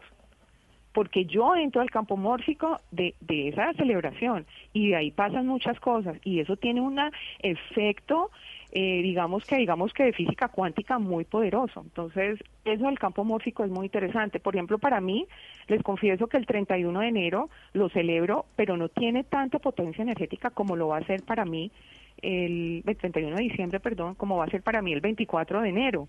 Yo voy a celebrar el Año Nuevo Chino porque sé que astronómicamente está pasando algo allá arriba. Pues yo, yo celebro el 31 de, de diciembre porque es mi tradición como occidental, pero para mí tiene más fuerza y tiene más poder energético el 24 porque ahí es donde aparece la luna nueva de primavera en el centro del cielo y ahí sí hay un movimiento energético en física, en, en astronomía que, que hace que el 25 ya empiece un año nuevo para los chinos. La, Liliana, y el último animal que me piden acá que le consulte, porque también hay otra pregunta específica que no, eso sí toca decir que la llamen, porque dice, por favor Camila, pregúntele por eh, el eh, signo perro. Mi hija es perro y planea viajar el próximo año. No, bueno. Ay, les quiero decir que el perro a mí me encanta. Por ejemplo, les cuento que, ¿saben quién es perro a nivel mundial? Donald Trump. Ah, no diga. Ana Cristina, y, mire. y ahí- cómo es que se llama? La- la que- Parecidísimos. y- ¿vos también Somos parecidísimos. Sí, también No, soy pero- perro. ¿Y cómo es que se llamaba la que estaba peleando la, la presidencia con él? Eh, Hillary. Hillary. Hillary también son perros. ¿Saben qué pasa con los perros? Que son leales absolutamente a sus principios. Ah, si yo soy un redneck, soy leal a mi principio. Si yo soy una la- eh, bailarina de danza árabe, soy, soy leal a mis principios. Y eso es lo que pasa con los perros, que son tan leales que no se mueven de ahí y, y se mueren por cumplir esos principios. Y la palabra que me parece divina para los perros en el 2020 es las oportunidades, miles de oportunidades, dinero, negocios, me- es de los de los top 5 también del otro año, me parece divino lo que le puede pasar al perro. Y mi marido es perro, entonces estoy feliz. Y por último, Rubén Sato le pregunta, ¿y los búfalos? Este es el último porque ya nos tenemos que ir. No, no, no, déjeme, es que mi señora Pero, me tiene asoleado. conejo, tengo a todos conejo los en un segundo. todo- Con- entonces, es que no, no puede volver a la casa. A Rubén Sato dice que eh, búfalo, para Ah, darle bueno. la respuesta a este oyente. Bueno, a buey, buey y búfalo es lo mismo, digamos que se dice búfalo, buey. Entonces, acuérdense que el buey es el sol que va a tener, la palabra es divino, el sol es como brillo, brillo, brillo, pero así como brillo y recibo tanto, así tengo que dar. Entonces, digamos que una palabra clave es recibir y dar. Es súper chévere y, y es muy interesante porque como el buey es vecino de la rata, entonces la rata le va a pasar la tacita de azúcar, lo que necesita, entonces la rata le va a estar dando al buey todo lo que necesite en los momentos precisos. A ver, pregunte por su señora entonces, doctor. Conejo. Ay, no, la liebre es divina y les quiero decir que la liebre está, digamos que de- ya está, también está en el top 5. ¿Qué pasa con la liebre? Ay, es- me, me parece divina la liebre, primero que que tiene una cosa que tiene que ver con lo femenino. Entonces decirle a tu esposa que todo lo que se le presente en términos de con mujeres, fundaciones con mujeres, ONG con mujeres, todo lo que tenga que ver con lo femenino es lo que va a direccionarle el camino a las liebres en el año 2020. Entonces que esté muy atento de lo femenino, de las cosas que tenga que ver con, con cosas para mujeres. Y eso también aplica para los hombres. Entonces en los hombres liebres, pues lo femenino le puede traer problemas. Entonces, Liliana, para cerrar, porque acá hay mucha gente preguntando cosas muy específicas y nos quedaríamos, mejor dicho, todo el programa hablando de esto. Pero ¿dónde la puede, mejor dicho, las redes sociales, por dónde la siguen para que la gente le pueda hacer directamente Bueno, las preguntas a usted? Listo, es arroba B de como B, B Feng Shui contigo, como B E Feng Shui contigo. Ahí me encuentran y ahí vamos a, empezar a partir de la otra semana, como anticipándonos un poquito para el 25 de enero, vamos a empezar a contar cositas del año nuevo chino, pues para todos, porque qué chévere que todos se muevan con esta forma de, de ver la vida. Pues el 2020, en el 25 de enero del 2020 empieza el Año Nuevo Chino. Ahí pueden Qué lindos encontrar ustedes, me a Liliana encantan. Becerra, que nos da pues unas luces sobre este tema del cual somos muy ignorantes y que lo trajimos a la mesa porque hasta The Economist estaba hablando del tema del próximo año. Liliana, mil gracias por atendernos. A ustedes por abrir este espacio a un tema que es más allá que el esoterismo. Bueno. Claro que sí, 11 de la mañana, 44 minutos, Hugo Mario. Y ya que estamos hablando del próximo año, quiere decir que el 2019 empieza a volverse viejo. Y ustedes en, eh, en Cali, pues prenden muñecos de año viejo y, y prenden de todo.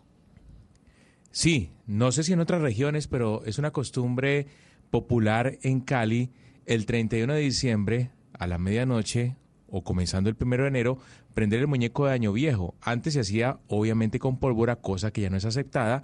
Ahora se utilizan otros mecanismos para quemar ese muñeco que por lo general representa a, un personaje de la vida nacional o mundial, Camila. Y justamente en las calles de Cali han comenzado hoy a venderse los muñecos de año viejo y Fabri Cruz se encuentra en el norte de la ciudad, cerca de la calle 25, en donde hay una gran exposición de muñecos de año viejo, representando diferentes figuras eh, de Colombia y del mundo. Y Fabri nos va a contar a cómo los venden y quiénes exac- exactamente están ahí representados. Eh. Efectivamente, Hugo Mario, saludo especial para usted, para Camila, para toda la audiencia de Blue Radio. Estoy al norte y de entrada le voy diciendo, señor, para que usted se conecte, el muñeco más pedido en este año, nos lo va a comentar Patricia García, lleva 25 años en este punto haciendo los años viejos. Patricia, ¿cuál es el que más piden? Eh, sí, buenas. El que más piden es el de Duque y el de Uribe. Cuéntele a la audiencia el modelo especial exclusivo suyo que usted hizo con el presidente actual, Duque, y el expresidente Uribe. Bueno, al presidente Duque le hice la cara de marranito, la naricita de marrano, las orejas de marrano, y a Uribe sí lo vestí como él, con su ponchito, el sombrerito y todo. Sin embargo, no son los únicos personajes que más se solicitan en este punto. ¿Qué otros personajes se encuentran acá? Eh, tenemos a Nicolás Maduro, a Santrich, a, a Petro, al presidente Donald Trump, El expresidente Santos. el Santos también. Muy bien. Bueno, ¿y el precio? ¿Cómo los consiguen acá? ¿Cuánto está cada año viejo? Bueno, cada año yo lo consiguen 70, 60, unos más grandes, otros más pequeños. Y pues para recomendarle a todos que se acerquen y compren su personaje. Y eso sí, aquí sin pólvora ni nada. Por favor, precaución con los niños, no vendemos pólvora. En este punto, Hugo Mario empezó esta tradición, la señora Marta, que es la mamá de Patricia, hace más de 20 años ya. ¿Usted por qué decide quedarse compartiendo esta tradición? Hoy en día es la creativa del equipo. Sí, porque es una tradición de la ciudad, es una tradición de mi mamá y quiero seguir así como ella, que le gusta todo esto. Y también mi hija va a seguir en, en mi- lo mismo. Ahí está la invitación para la gente de la ciudad de Cali. Pueden venir, acercarse aquí muy cerca a la calle 25. Están a un costado, costado derecho. Precios más o menos entre 50 y 80 mil pesos. Son muñecos eh, de qué material? Eh, cartón, periódico. Invitación entonces. Ese es el reporte por el momento. Hugo Mario, Camila, desde el norte de la ciudad de Cali. Gracias, Fabrit. Hugo Mario, ¿en qué momento se empezó la tradición de quemar un muñeco que fuera, que representara a alguien eh, de la vida pues real, de un personaje público y político? Porque lo que vemos es que se queman principalmente políticos, Uribe, Santos, Duque, Trump, Maduro. ¿En qué momento empieza y uno cómo selecciona? ¿El que uno menos, más gordo le cae o cómo se quema? Yo, yo creo, no, sí, o eh, depende de- de- del muñeco. O sea, hay muñecos muy bien elaborados que realmente se asemejan mucho al- a la persona, pero, pero Camila, yo no sabría decirle en qué año. Yo, desde que yo eh, tengo uso de razón, existe esta tradición de, quemar el muñeco Año Viejo el 31 de diciembre. Lo hacen generalmente las comunidades, ¿no? En los barrios se reúnen los, los amigos de la, de la calle, de la cuadra, y entonces entre todos, anteriormente se hacía el muñeco, se- con pantalones y camisas viejas, se armaba un muñeco relleno de acerrín, pero ahora ya lo venden listo y lo venden con la, con la figura muy parecida, como le digo yo, a la- a la- al personaje original, es decir... eh, pero sí, sabe que sí, yo no lo había pensado, pero casi todos o todos prácticamente están relacionados con la política. Y eso acá también es muy común, es- eso acá se usa mucho, aquí Eso en le iba a Antioquia. Sí, en las carreteras. Por ejemplo, lo- las personas que vengan a Medellín en estos días van a ver muy cerca eh, de la glorieta del aeropuerto, hay lugares donde ponen, eh, y Llano Grande, eso es lleno de, de muñecos, eh, dicen que no tienen pólvora, pues, pero después cuando a medianoche es que uno se va dando cuenta que, que no era tan cierto eso de que no tenían pólvora, porque ahí por ahí les meten algunos eh, algunos paqueticos de, de pólvora, uno se da cuenta pues ya a la medianoche, pero eso es una tradición desde hace mucho tiempo y con caras de políticos también hace ya muchos años, hace muchos años que Es se que- hacen con, con esas caras de políticos. que en el proceso de paz estaban muy famosos Piedad Córdoba, Timochenko, Sí. como muñecos de año viejo. Y también, Camila, porque es que tienen ciertas, eh, es decir, son, son también personajes que no solamente porque sean políticos, sino porque tienen ciertas cosas en su aspecto físico, ciertos trazos que son, digamos, muy fáciles de reproducir en un muñeco. Eh, por ejemplo, eh, las gafas o, por ejemplo, el, eh, el turbante, distintas, distintos trazos de, la manera de, de verse, pues que uno ahí mismo se da cuenta y uno se muere de la risa cuando pasa al lado de esas, de esas ventas. Pues ya saben, ya se están vendiendo los años viejos y es que se acabó el 2019. Esto ya suena, ya huele a año viejo, 11 de la mañana, 49 minutos. llamas. Tengo la excusa para verte. Hoy quiero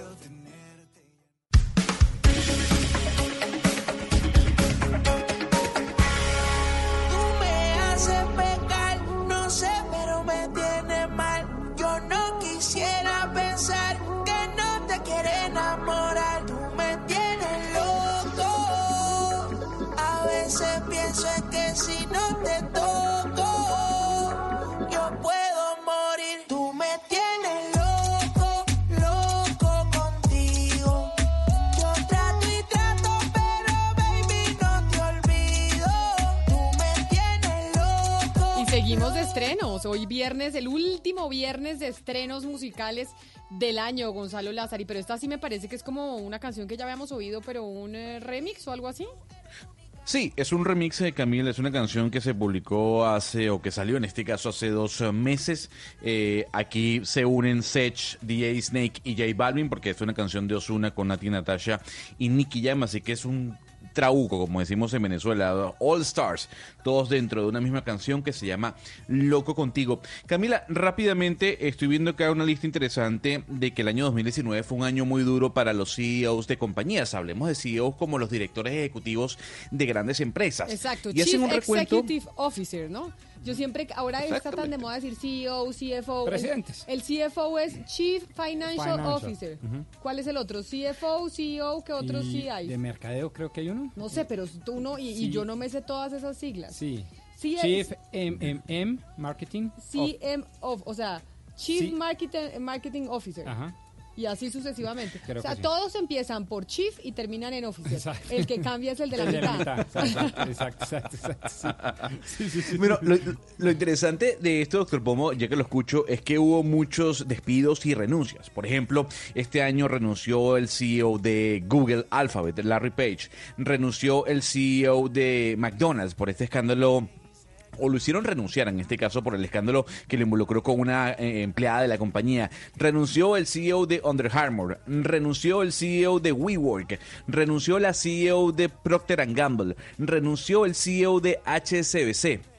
Votaron al CEO de Boeing, renunció el CEO en este caso de Kraft and Heinz. Lo que están diciendo y lo que dice el artículo muy interesante de Forbes es que las compañías están buscando a nuevas caras, están buscando sobre todo a caras jóvenes que lideren empresas que ya tienen muchos años en el mercado. Innovación seguramente, ¿no? Innovación. Más Sí, que jóvenes es sí. innovación, creatividad y ajustarse a los nuevos tiempos. Y ya que estamos Claro, pero- hablando, ya que estamos hablando de empresas, eh, Gonzalo, pues hablemos de una importante en Bogotá. Yo no sé si el Transmicable podría ser considerado como una empresa, Eduardo, pero uno diría que sí. Pues sí, es, o por lo menos como la oficina de una empresa. La Una- oficina de una empresa, o sea, el Transmicable hace parte del Transmilenio. Y el. Transmilenio sí es una gran empresa. Imagínese que está de cumpleaños. ¿Cuánto está cumpliendo? un deberíamos año. ponerle cumpleaños. Está cumpliendo un año. ¿Está cumpliendo un año el Transmicable? Un año ya de Oiga, de ya un año desde que lo inauguraron y se cayó. ¿O qué fue lo que le pasó? No. pero hubo, No. pero espere, un momento. Cuando lo inauguraron algo pasó con el Transmicable o yo me está fallando la memoria. Eh, hubo una falla eléctrica. Ah, Entonces, sí. pues y lo suspendieron. pararon operación un poquitico ahí, como unos minuticos. Y, y, y ha pasado, pues, que por dificultades, eh, algunas tormentas y algunas dificultades eléctricas, se ha paralizado momentáneamente. Pero la verdad es que ha sido maravilloso, por lo menos lo que dice allá la gente, porque nos fuimos para- con Rubén Darío Campo allá, que está hablando con los ciudadanos. Imagínense estas cifras, Camila. Ha cubierto ya 7 millones de viajes. Es decir, siete personas han pasado la tarjetica para subirse en el Siete Transmicable. millones de personas. Sí, esto tiene cuatro estaciones, se- 163 cabinas. Se estima que llegaron 120 mil turistas a la zona, que jamás se les hubiera ocurrido irse para Ciudad Bolívar. 120 mil extranjeros, muchos de ellos, que decidieron pegarse la rodadita hasta el Transmicable para subirse en el Transmicable, como algo, algo parecido a lo que ocurre, por ejemplo, en el cable de Medellín, ¿no? que se vuelve en un atractivo turístico. Claro. Y hoy habrá fiesta a partir de la, del mediodía, es decir, en algunos minuticos ya está por comenzar hasta las 6 de la tarde. Para Van celebrarle el celebrar. cumpleaños al eh, Transmicable. Exactamente. Rubén Darío Campo está precisamente allá, ha estado, como le digo, Camila, hablando con la gente sobre las tres cositas, lo bueno, lo malo y lo feo del Transmicable en este primer año de operación. ¿Qué se encontró Rubén? Hola Eduardo, Camila, oyentes de Mañanas Blue, muy buenos días. Yo los saludo desde la estación de Transmicable Juan Pablo II, que precisamente queda aquí, este barrio de Ciudad Bolívar, se llama Juan Pablo II. Y precisamente antes de comentarle lo que pues nos ha dicho la gente, yo me encuentro acá con Eliana Guerrero, quien es la encargada de gestión. Eliana, bienvenida. Pero queremos oír lo que dice Liliana, pero es que de verdad eh, le- estamos, está fallando la Y comunicación. la ¿Será por- comunicación allá en esa zona es más compleja. porque Ah, no, o sabe sea que, va a ser difícil que salga él. Es una zona, es una zona montañosa, una zona de montaña. eh, pero la verdad es que me decía Rubén antes de que, de que saliéramos al aire, Camila, que casi todos los comentarios que encontró, por no decirle todos, son positivos. La gente contenta con el transporte, a pesar de que ha habido esas dificultades que mencionábamos y que eventualmente se quedó paralizado por algunos minutos por unos temas eléctricos y demás, la gente está muy agradecida con el Transmicable y, y no le encuentran grandes defectos al sistema. Uno que otro dice, no, es que la verdad es que no es por el Transmicable, sino que a mí me da miedo las alturas. alturas, sí. Entonces, pues obviamente me, le cuesta... Pero es que Eduardo, no es para menos porque mire, el sistema de transporte mejora la calidad de vida en la familia porque hay más tiempo para dedicarse a eso, mejora mucho la competitividad, mejora mucho el tiempo de ocio, de descanso, de esparcimiento, de entretenimiento. Es decir, uno poderse ahorrar 45 minutos, una hora caminando por día, es más o menos para que ustedes se hagan una idea, un mes al año. Un mes al año. Eso es muchísimo. Y mucha gente que tenía que tomar el transporte, también el tráfico, aquellos que tenían la oportunidad de irse en buses y demás, igual era demoradísimo. Y esto sí les ha significado pues un alivio para, para, para su salud y para su tiempo y para todo, ¿no? Tenemos que ir porque, como dice usted, hacer turismo, porque más llegaron 120 mil turistas a la zona. Ir, ir a aprovechar, ir a conocer. Es, es muy interesante, es muy chévere. Además, cuando usted se sube, yo fui, cuando usted llega al, al top, pues a la, a la cumbre, eh, hay una muy bonita vista. Y eso es lo que, eh, pues es el punto de encuentro del turista. Bueno, le traigo otra noticia relacionada con Transmilenio, Camila. que es la gran empresa, ya que Gonzalo estaba hablando de CEOs, CFOs, CMOs y todos los chiefs de las grandes compañías del mundo. Transmilenio es la, una de las grandes compañías de Bogotá. Exactamente. Oiga, ¿ya Y Claudia resulta- López anunció quién va a ser su gerente de Transmilenio? No. Todavía no, No, ¿no? todavía no. Le habían dicho a la, a, la, a la Conchi si se quedaba, o sea, se rumoraba si la doctora María Consuela Araujo se quedaría como gerente de Transmilenio, continuando con la administración de la doctora Claudia Ah, López. sí, esa sí no me la sabía. sí, sí, sí.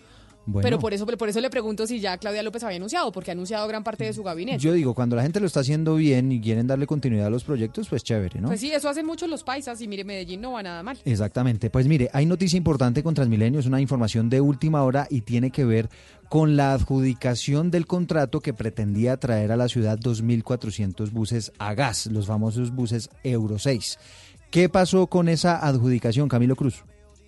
Hola Eduardo, Camila, muy buenos días. Pues de los 2.200 de los 2.400 buses que se tenía proyectado adjudicar, tan solo se adjudicó la compra de 701 buses que van a operar en las zonas de Suba Centro y Usme, particularmente con la tecnología de emisión Euro 6, principalmente que van a operar con el tema de combustible a gas. Las empresas Compañía Colombiana de Transportes Gran América y Promesa de Sociedad Futura G Masivo serán las empresas encargadas de traer estos buses y las empresas operadoras de transporte Gran Américas y E Masivo SAS serán quienes operen estos buses en estas dos zonas de la ciudad. Se declararon desiertas, por su parte nos informa Transmilenio, las zonas Fontibón, Perdomo, Usme y San Cristóbal. En nueve, digamos, ellos lo que hicieron fue seleccionar, dividir la ciudad en zonas y cada una de estas zonas las dividieron en pequeñas zonas para hacer la operación de Transmilenio. Dentro de estas zonas que les acabo de decir, hay nueve pequeñas zonas donde se iba a llevar estos buses, finalmente se declaró desierta y en una de las zonas también Transmilenio eh, pudo establecer que la empresa que se había postulado para la compra de los buses no tenía capacidad financiera y por eso decidieron declarar desiertas y esta es la razón por la cual no se pudieron hacer la compra de 1.700 buses que pues lo que dice desde Transmilenio pretendía mejorar primero la operación del sistema integrado de transporte pero también la calidad del aire en la ciudad. Entonces Les eso ya le queda a la siguiente administración que va a tener que hacer la adquisición de esos buses. Sí, señora. Le van a quedar eh, 1.700 buses prácticamente para la renovación del sistema integrado de transporte. En este momento, la alcaldía de Enrique Peñalosa le va a entregar a Claudia López 1.277 buses, que son los 480 buses eléctricos que adjudicaron hace cerca de un mes, los 701 buses que adjudicaron hoy y otros 98 buses que se habían adjudicado a comienzos de este año. Oiga, Camila, ¿qué, eh, Camilo, ¿qué dato tiene usted de, de la posibilidad de que continúe María Consuelo Araujo al frente de Transmilenio? Totalmente descartado, Eduardo, porque lo que hemos podido conversa- conversar con la gerente es que ella ya está haciendo diferentes entrevistas, ya tiene un trabajo en el sector privado y firmaría contrato la próxima semana, por eso ella dice no va a seguir en Transmilenio. ¿Y se No sabe quién podría quién podría nombrar Claudia López para ese cargo, para el reemplazo de María Consuelo Araujo? Porque sí estuvo pensando eh, la nueva alcaldesa en dejar a la, a la Conchi al frente de Transmilenio. Que sería una muy buena opción, pero en este momento está en limbo, por ejemplo, empresas tan importantes como el IDU y Transmilenio. Hasta el momento la alcaldesa no ha decidido quién va a ser, eh, quién va a estar a cargo de estas entidades y le decimos, la alcaldesa ni siquiera ha llegado al país, está digamos con todo este tema de, de su posesión el próximo miércoles y pues hasta el momento no se conocen, por ejemplo, quién va a ocupar estos importantes cargos en la ciudad. Bueno, hay que estar pendientes de que, porque ya el primero anunciará la doctora Claudia López quién va a estar al frente de esa cartera, ¿no? Ujú, sí, quién va a estar al frente de, De Transmilenio. quien va a estar Y al frente de. Transmilenio y del IDU. Tenemos eh, a las 12 del día un minuto, una ayuda para una familia en San José del Guaviare. ¿De qué se trata esta ayuda que necesita esta familia en San José del Guaviare, Carlos Andrés Pérez? Camila, muy buenos días. Pues se trata de una familia tiene un hermano, un señor de 35 años de edad en el, en, en el país de Bolivia. Hace, hace dos meses sufrió un accidente de tránsito allí, se movilizaba con un amigo eh, boliviano. Eh, desafortunadamente, la información que nos cuenta la familia es que ese señor dueño de la motocicleta no tenía el seguro obligatorio y en estos momentos pues se encuentra en una clínica de Bolivia donde la cuenta en este momento el monto aumenta a los 40 millones de pesos. Esta familia ha sido víctima del conflicto, ha sido desplazada, Camila, y en este momento pues no tienen recursos. Señor, dicen que ha, hecho solicitudes, cartas a la Cancillería y en este momento pues quiere hacerle un, llamado al gobierno nacional para que pues les ayude con las necesidades que ellos tienen en este momento. Pues, están buscando la forma de poder eh, tener el dinero para poder eh, pagar la deuda que tienen en este momento allí en, en Bolivia del, los de las salud, este servicio de salud que le han prestado a este hombre, además que tiene múltiples fracturas, le tiene que practicar tres cirugías más y pues por eso están pidiendo la ayuda de la Cancillería colombiana para que puedan trasladarlo a Colombia y pues aquí cerca de su familia o en Bogotá o en San José del Guaviare, que obviamente pueden estar mucho más cerca, pueden brindarle la ayuda necesaria, el acompañamiento, porque de hecho en Bolivia se encuentra completamente solo. Y lo más importante es que ahorita esta familia, su hermana Sol en el municipio de San José del Guaviare, pues está haciendo colectas con los amigos, con los vecinos. Pero entonces, Carlos tratar- Andrés, ¿cómo se le puede ayudar a la familia? Es la pregunta para la gente que está oyendo o qué es lo que hay que hacer. Silvia, mire, se podrían, nosotros, la señora en este momento está corriendo muchísimo, eh, está recibiendo muchas llamadas y todo, ella nos dice que si puedo yo colaborarle con mi número de celular para hacerle enlace con ella, para que le puedan ayudar. Ella en este momento está pidiendo o ayuda económica, no tiene una cuenta bancaria, pero pues se le pueden ayudar a ella. Ella aparece en Facebook como Sol San José del Noviare, ahí la pueden ubicar a ella para contactarla y pedirle, eh, eh, poderle ayudar con eh, económicamente para, para, para poder tener a cubrir los gastos de su familiar en Bolivia y principalmente la Cancillería, Camila, para que le ayude con el traslado de su hermano a Colombia. Pues hay que ayudarle a esta familia, pero usted ya se contactó, Carlos Andrés Pérez, con la Cancillería. Hemos hablado con la Cancillería sobre el tema. La familia ha podido hablar con el Ministerio de Relaciones Exteriores para que, ayu- para que le ayude con la repatriación de su hermano.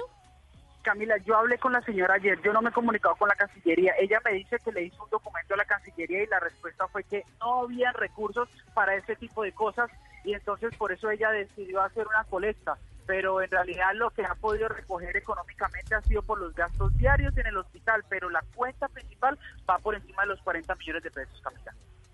Pues vamos a ver qué responde la, la Cancillería. Vamos a llamar acá desde Bogotá para ayudarle a esta familia muy humilde desde San José del Guaviare. Carlos Andrés, repitamos eh, las redes sociales donde la pueden encontrar, donde pueden encontrar esta familia por si se necesita eh, por- o por si alguien quiere eh, ayudar esta familia.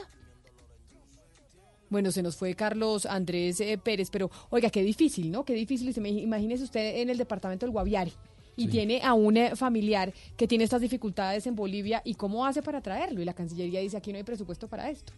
Muy difícil, muy difícil. Es una situación, eh, pues eh, digamos que aquí, digamos, tuvo la fortuna de poder tener eh, la apertura de estos micrófonos, Camila, pero eso es mucho más frecuente de lo que parece. Eh, y ese desplazamiento forzado internacional, porque en últimas es eso, y permítame decirlo con esos términos, es muy complejo y la Cancillería no solo no tiene los recursos, sino muchas veces no cuenta con la logística para eso. Yo dudo muchas veces en que tenga incluso las competencias constitucionales y legales para eso. No sé si sea más bien de la Agencia de Migración o, o de otras entidades. Son las 12 del día, 5 minutos. Ya volvemos aquí a Mañanas Blue.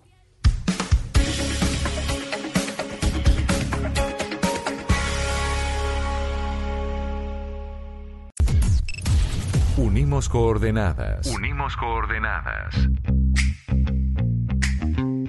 A partir de este momento, nuestra señal se extiende por todo el país. Colombia está al aire.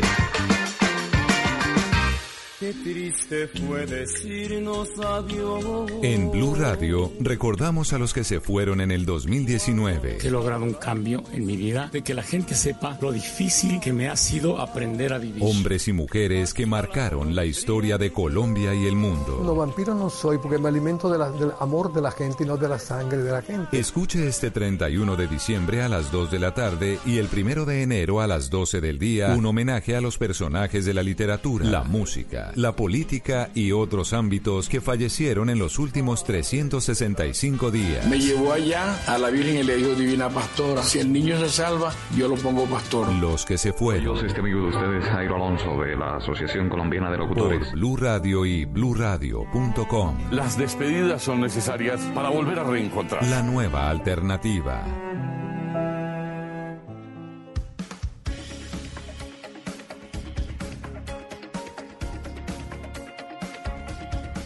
Doce del día, 7 minutos. Iniciamos una hora más de Mañanas Blue cuando Colombia está al aire. Y ya vamos a hablar eh, de un tema muy polémico que nos ha comentado don Gonzalo Lázari desde que iniciamos esta semana. algo que está pasando en Netflix y que fue tendencia ayer en las redes sociales. Pero antes de eso, de ir a hablar de los hashtags, de cómo se está pidiendo que se cierre Netflix por cuenta de unas series que se están eh, presentando en esa plataforma de streaming, que pues ofenden a los creyentes de la religión eh, católica y a los creyentes de Jesucristo. Pero antes hay noticias económicas que tienen que ver con el aumento del, eh, de que van a tener las multas de tránsito en el 2020, Marcela, porque normalmente tenían o estaban amarradas al aumento del salario mínimo y el salario mínimo pues va a aumentar en el 2020 un 6%, como ya lo conocimos aquí. Pero ¿qué va a pasar con las con las multas de tránsito? Le voy a contar lo que debería pasar. Yo no sé si ustedes se acuerdan, el Plan Nacional de Desarrollo pasó un artículo que dice que a partir del primero de enero de 2020 las tarifas, las multas, las contribuciones, todas esas cosas ya no se deben cobrar en salarios mínimos, sino en unidades de valor tributario.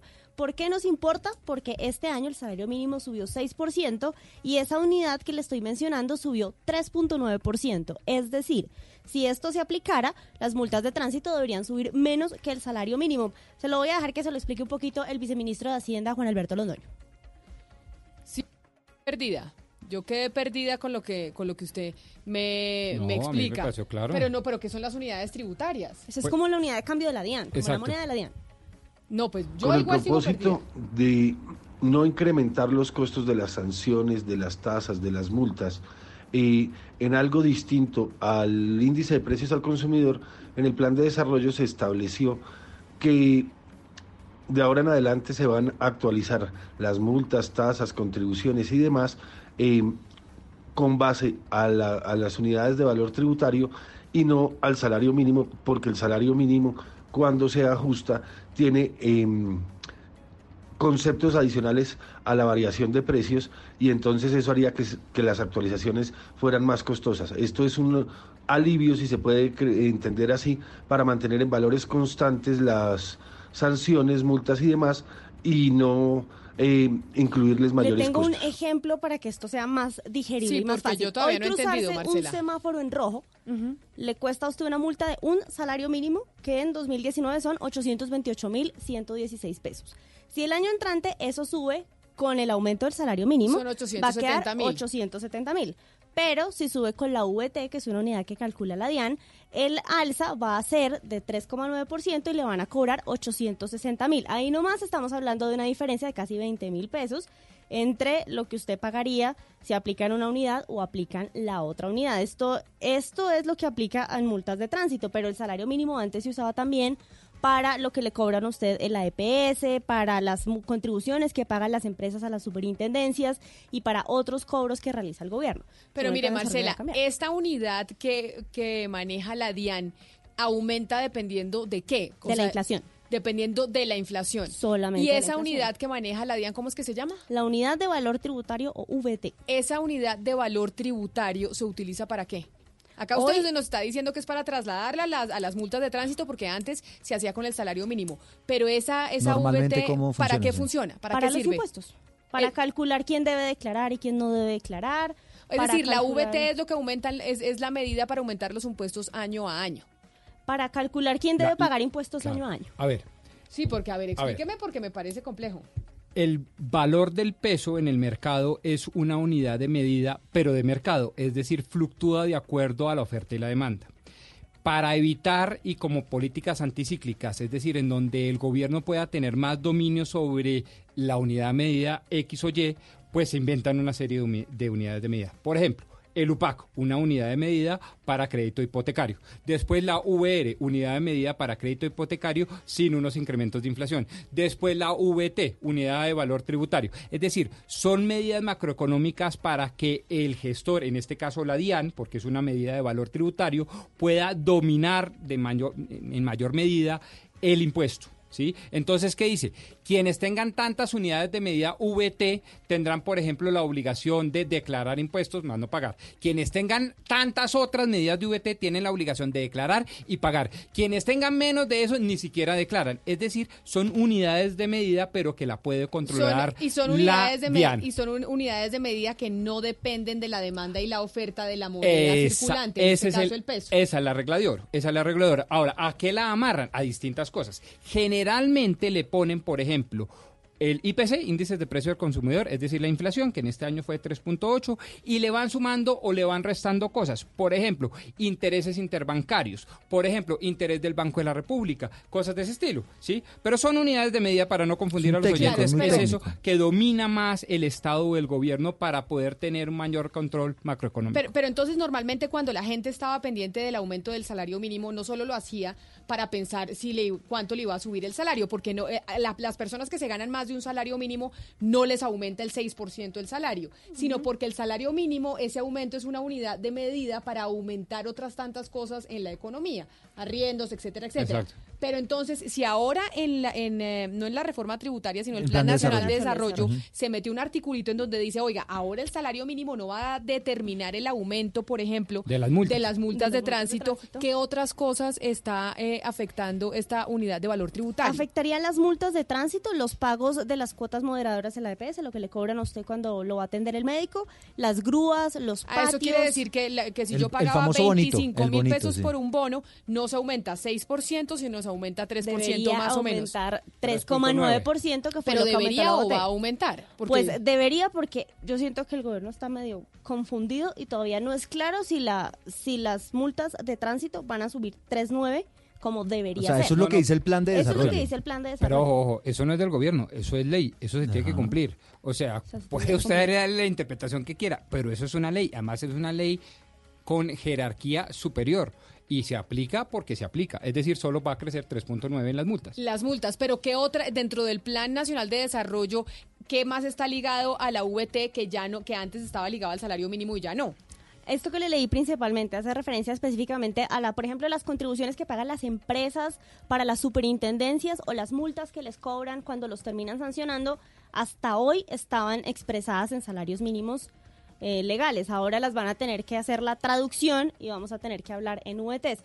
La ventaja para esto al final del día para la gente, ¿cuál es? Pues que en este caso la multa por cruzarse un semáforo en rojo, por no obedecer un paro, va a crecer menos que lo que aumenta el salario, porque el salario está creciendo por encima de la inflación. Y otra de las cosas que, le que se preguntan muchos colombianos y es los arriendos. Entonces, si hubo un cambio en el, en el tema de las, de las multas de tránsito, del porcentaje que se va a aumentar, que ya no se liga al salario mínimo, sino al VT, en los arriendos sigue siendo IPC, porque arriendos es normalmente índice de precios al consumidor. Y sigue siendo así para los arriendos de vivienda. Solo le pueden aumentar el índice de precios al consumidor de este año, que la última cifra va a salir eh, ahorita el 4 de enero. Tendremos el dato para todo el año y eso es lo máximo que le pueden subir el arriendo de su casa.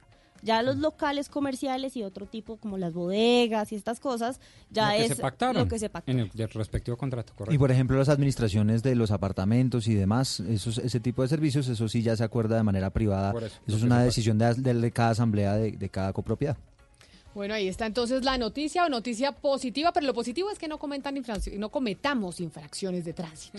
Eso sería lo que no nos pasemos los semáforos Y ojo en con las cámaras inteligentes, que no, ¿no? que no parquemos donde no es, etcétera, etcétera. Bueno, pero de pronto la grúa si se vara no le sale tan cara. Ah, bueno, eso sí, es verdad, es verdad, doña Marcela, muchas gracias. 12 del día, 15 minutos. Don Gonzalo Lazari, hemos hablado de la polémica que hay con Netflix, pero usted vuélvanos a explicar qué es lo que está pasando. Mire, Camila, si usted va a Twitter, hay un hashtag que dice cancelo Netflix o chao Netflix, eh, cualquiera de los dos. Y ambos hacen referencia a la decisión que han tomado algunas personas con respecto a la empresa estadounidense. Hay que recordar que el 3 de diciembre la compañía situada en, Los Ángeles lanzó un especial de Navidad, eh, digamos que un, gran capítulo o una película de 46 minutos. Una película de 46 minutos que fue producida por Porta dos Fundos. Es una productora brasileña que se encuentra situada en Río de Janeiro y que produjo, valga la redundancia, una cinta llamada La Primera Tentación de Cristo. ¿Esta película de qué va? Pues muestra a Jesucristo como homosexual. Y este es parte de su trailer. Pelo silêncio, essa festa deve estar caidíssima. Deve estar um fracasso esse lugar. Entra, gente, entra que festa surpresa, não pode atrasar, vambora. Não, Jesus!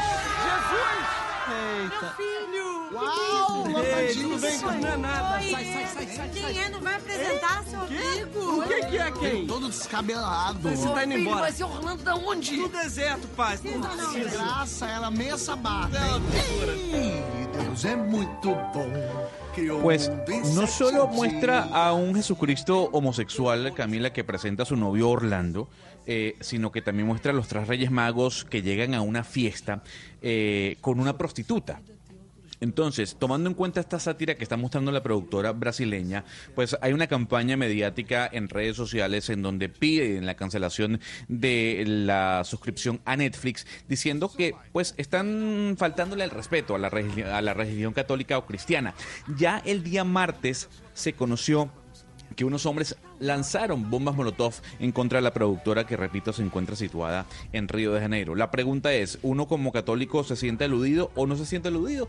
Ya yo vi la película, la pueden ver en Netflix sin ningún problema, se llama La primera tentación de Cristo. En lo particular creo que es muy mala, no es una buena película, es aburridora, pero más allá es eso, es la falta de respeto a la religión católica. Y hay que recordar, Camila, por ejemplo, lo que sucedió en el año 2015 con Charlie Hebdo, Hebdo perdón, en, en París, en Francia, este semanario caricaturesco que se burló de los musulmanes y que fue víctima de un atentado en donde fallecieron 12 personas.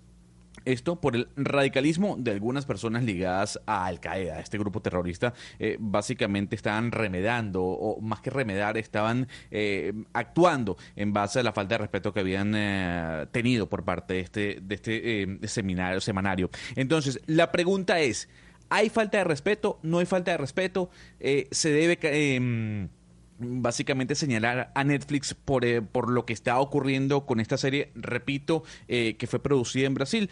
Todo esto engloba estos dos grandes hashtags que uno puede ver ya en Twitter. Cancelo Netflix o chao Netflix. La noticia del momento en Blue Radio.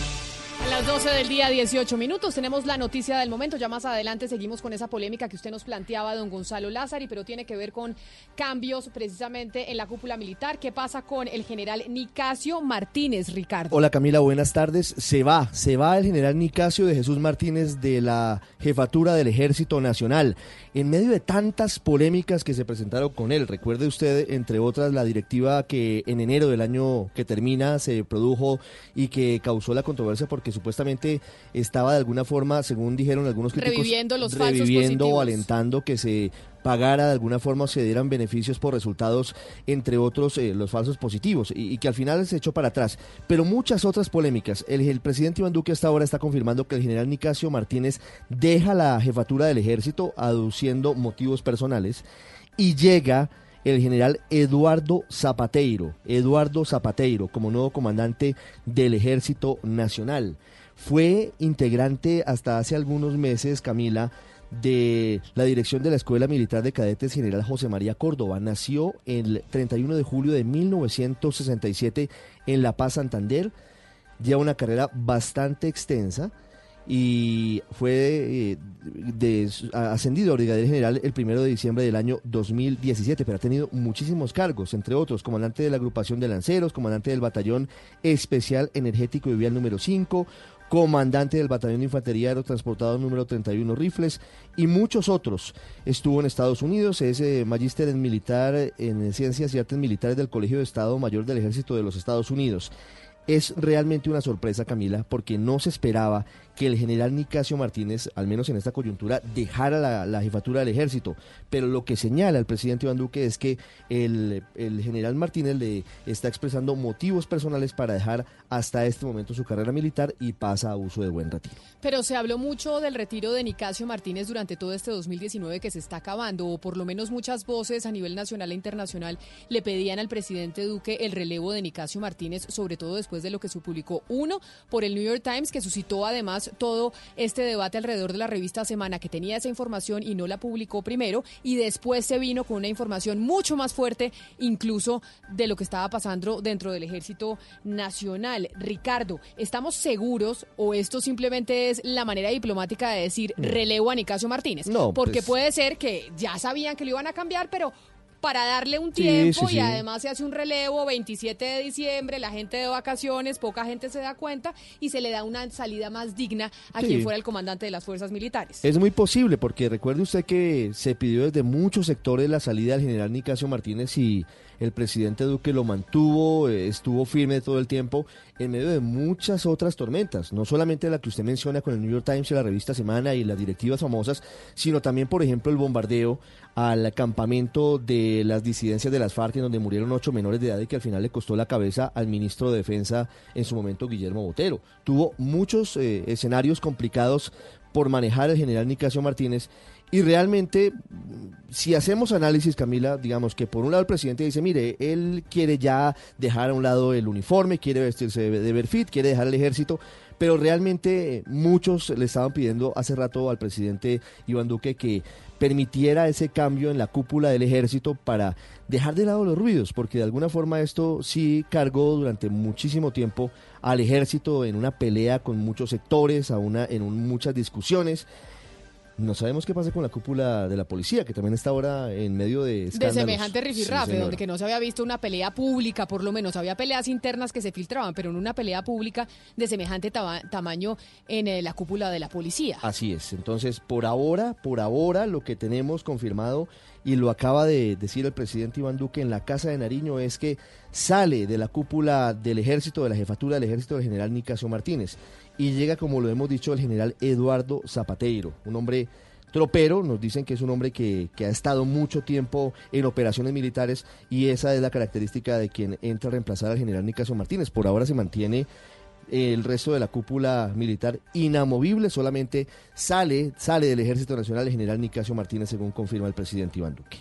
Ricardo y Camila, aquí es importante decir algo y es que para el año entrante, pues una de las noticias que promete ser eh, la gran noticia eh, empieza aquí en Antioquia en las fosas que, que se descubrieron en, en Dabeiba y en el trabajo que está haciendo la JEP, que es todo basado en, eh, falsos positivos y las investigaciones que se están haciendo con medicina legal y la unidad para los desaparecidos, para búsqueda de desaparecidos. Entonces, en este sentido, pues tiene, es decir, uno le, le encuentra mucho sentido a que haya esa salida en este momento, además, pues un momento de, de temporada baja en noticias, precisamente porque los, eh, los falsos positivos, lo que se ha llamado falsos positivos, eh, que son homicidios en persona protegida, pues van a ser una gran noticia eh, el año entrante porque se van a empezar a hacer todos estos eh, descubrimientos eh, de la JEP y todas estas investigaciones de la Justicia Especial para la Paz. Pues ahí está entonces la noticia, Ricardo, gracias, pero además hay que estar pendientes porque ya desde hace algunos meses se había dicho, o un mes más o menos, se estaba pronosticando que los cambios que se iban a hacer, por lo menos ministeriales o en eh, la cúpula militar, se iban a dar por estas fechas, Sí, por el final de año. Entonces ya se dio la renuncia del ministro de Salud, se dio el cambio del eh, comandante del, eh, del ejército y pues pueden dar otros cambios que se nos anuncien antes de que se termine el año o los primeros días de enero donde todo el mundo está de vacaciones. Sí, como lo hemos dicho, seguramente en el Ministerio del Interior habrá cambios, en el Ministerio de Ambiente también podría haber cambios. Es decir, hay, hay muchos movimientos ahora en el círculo más cercano al presidente Iván Duque. Cambios, usted, nosotros hemos tenido aquí apuestas de Ministerio del Interior. ¿Usted a quién le apuesta Uy, Ministerio del Interior? uy. Porque se hablaba de Miguel Uribe, pero Miguel Uribe tiene una restricción hasta marzo, más o menos, del próximo año. También eh, se hablaba de Dilian Francisca Toro, que podría sonar para Interior o para Salud. ¿Qué otro candidato tiene usted en el Mm, sonajero de pues es los, que- de los es ministeriables? Es un asunto difícil.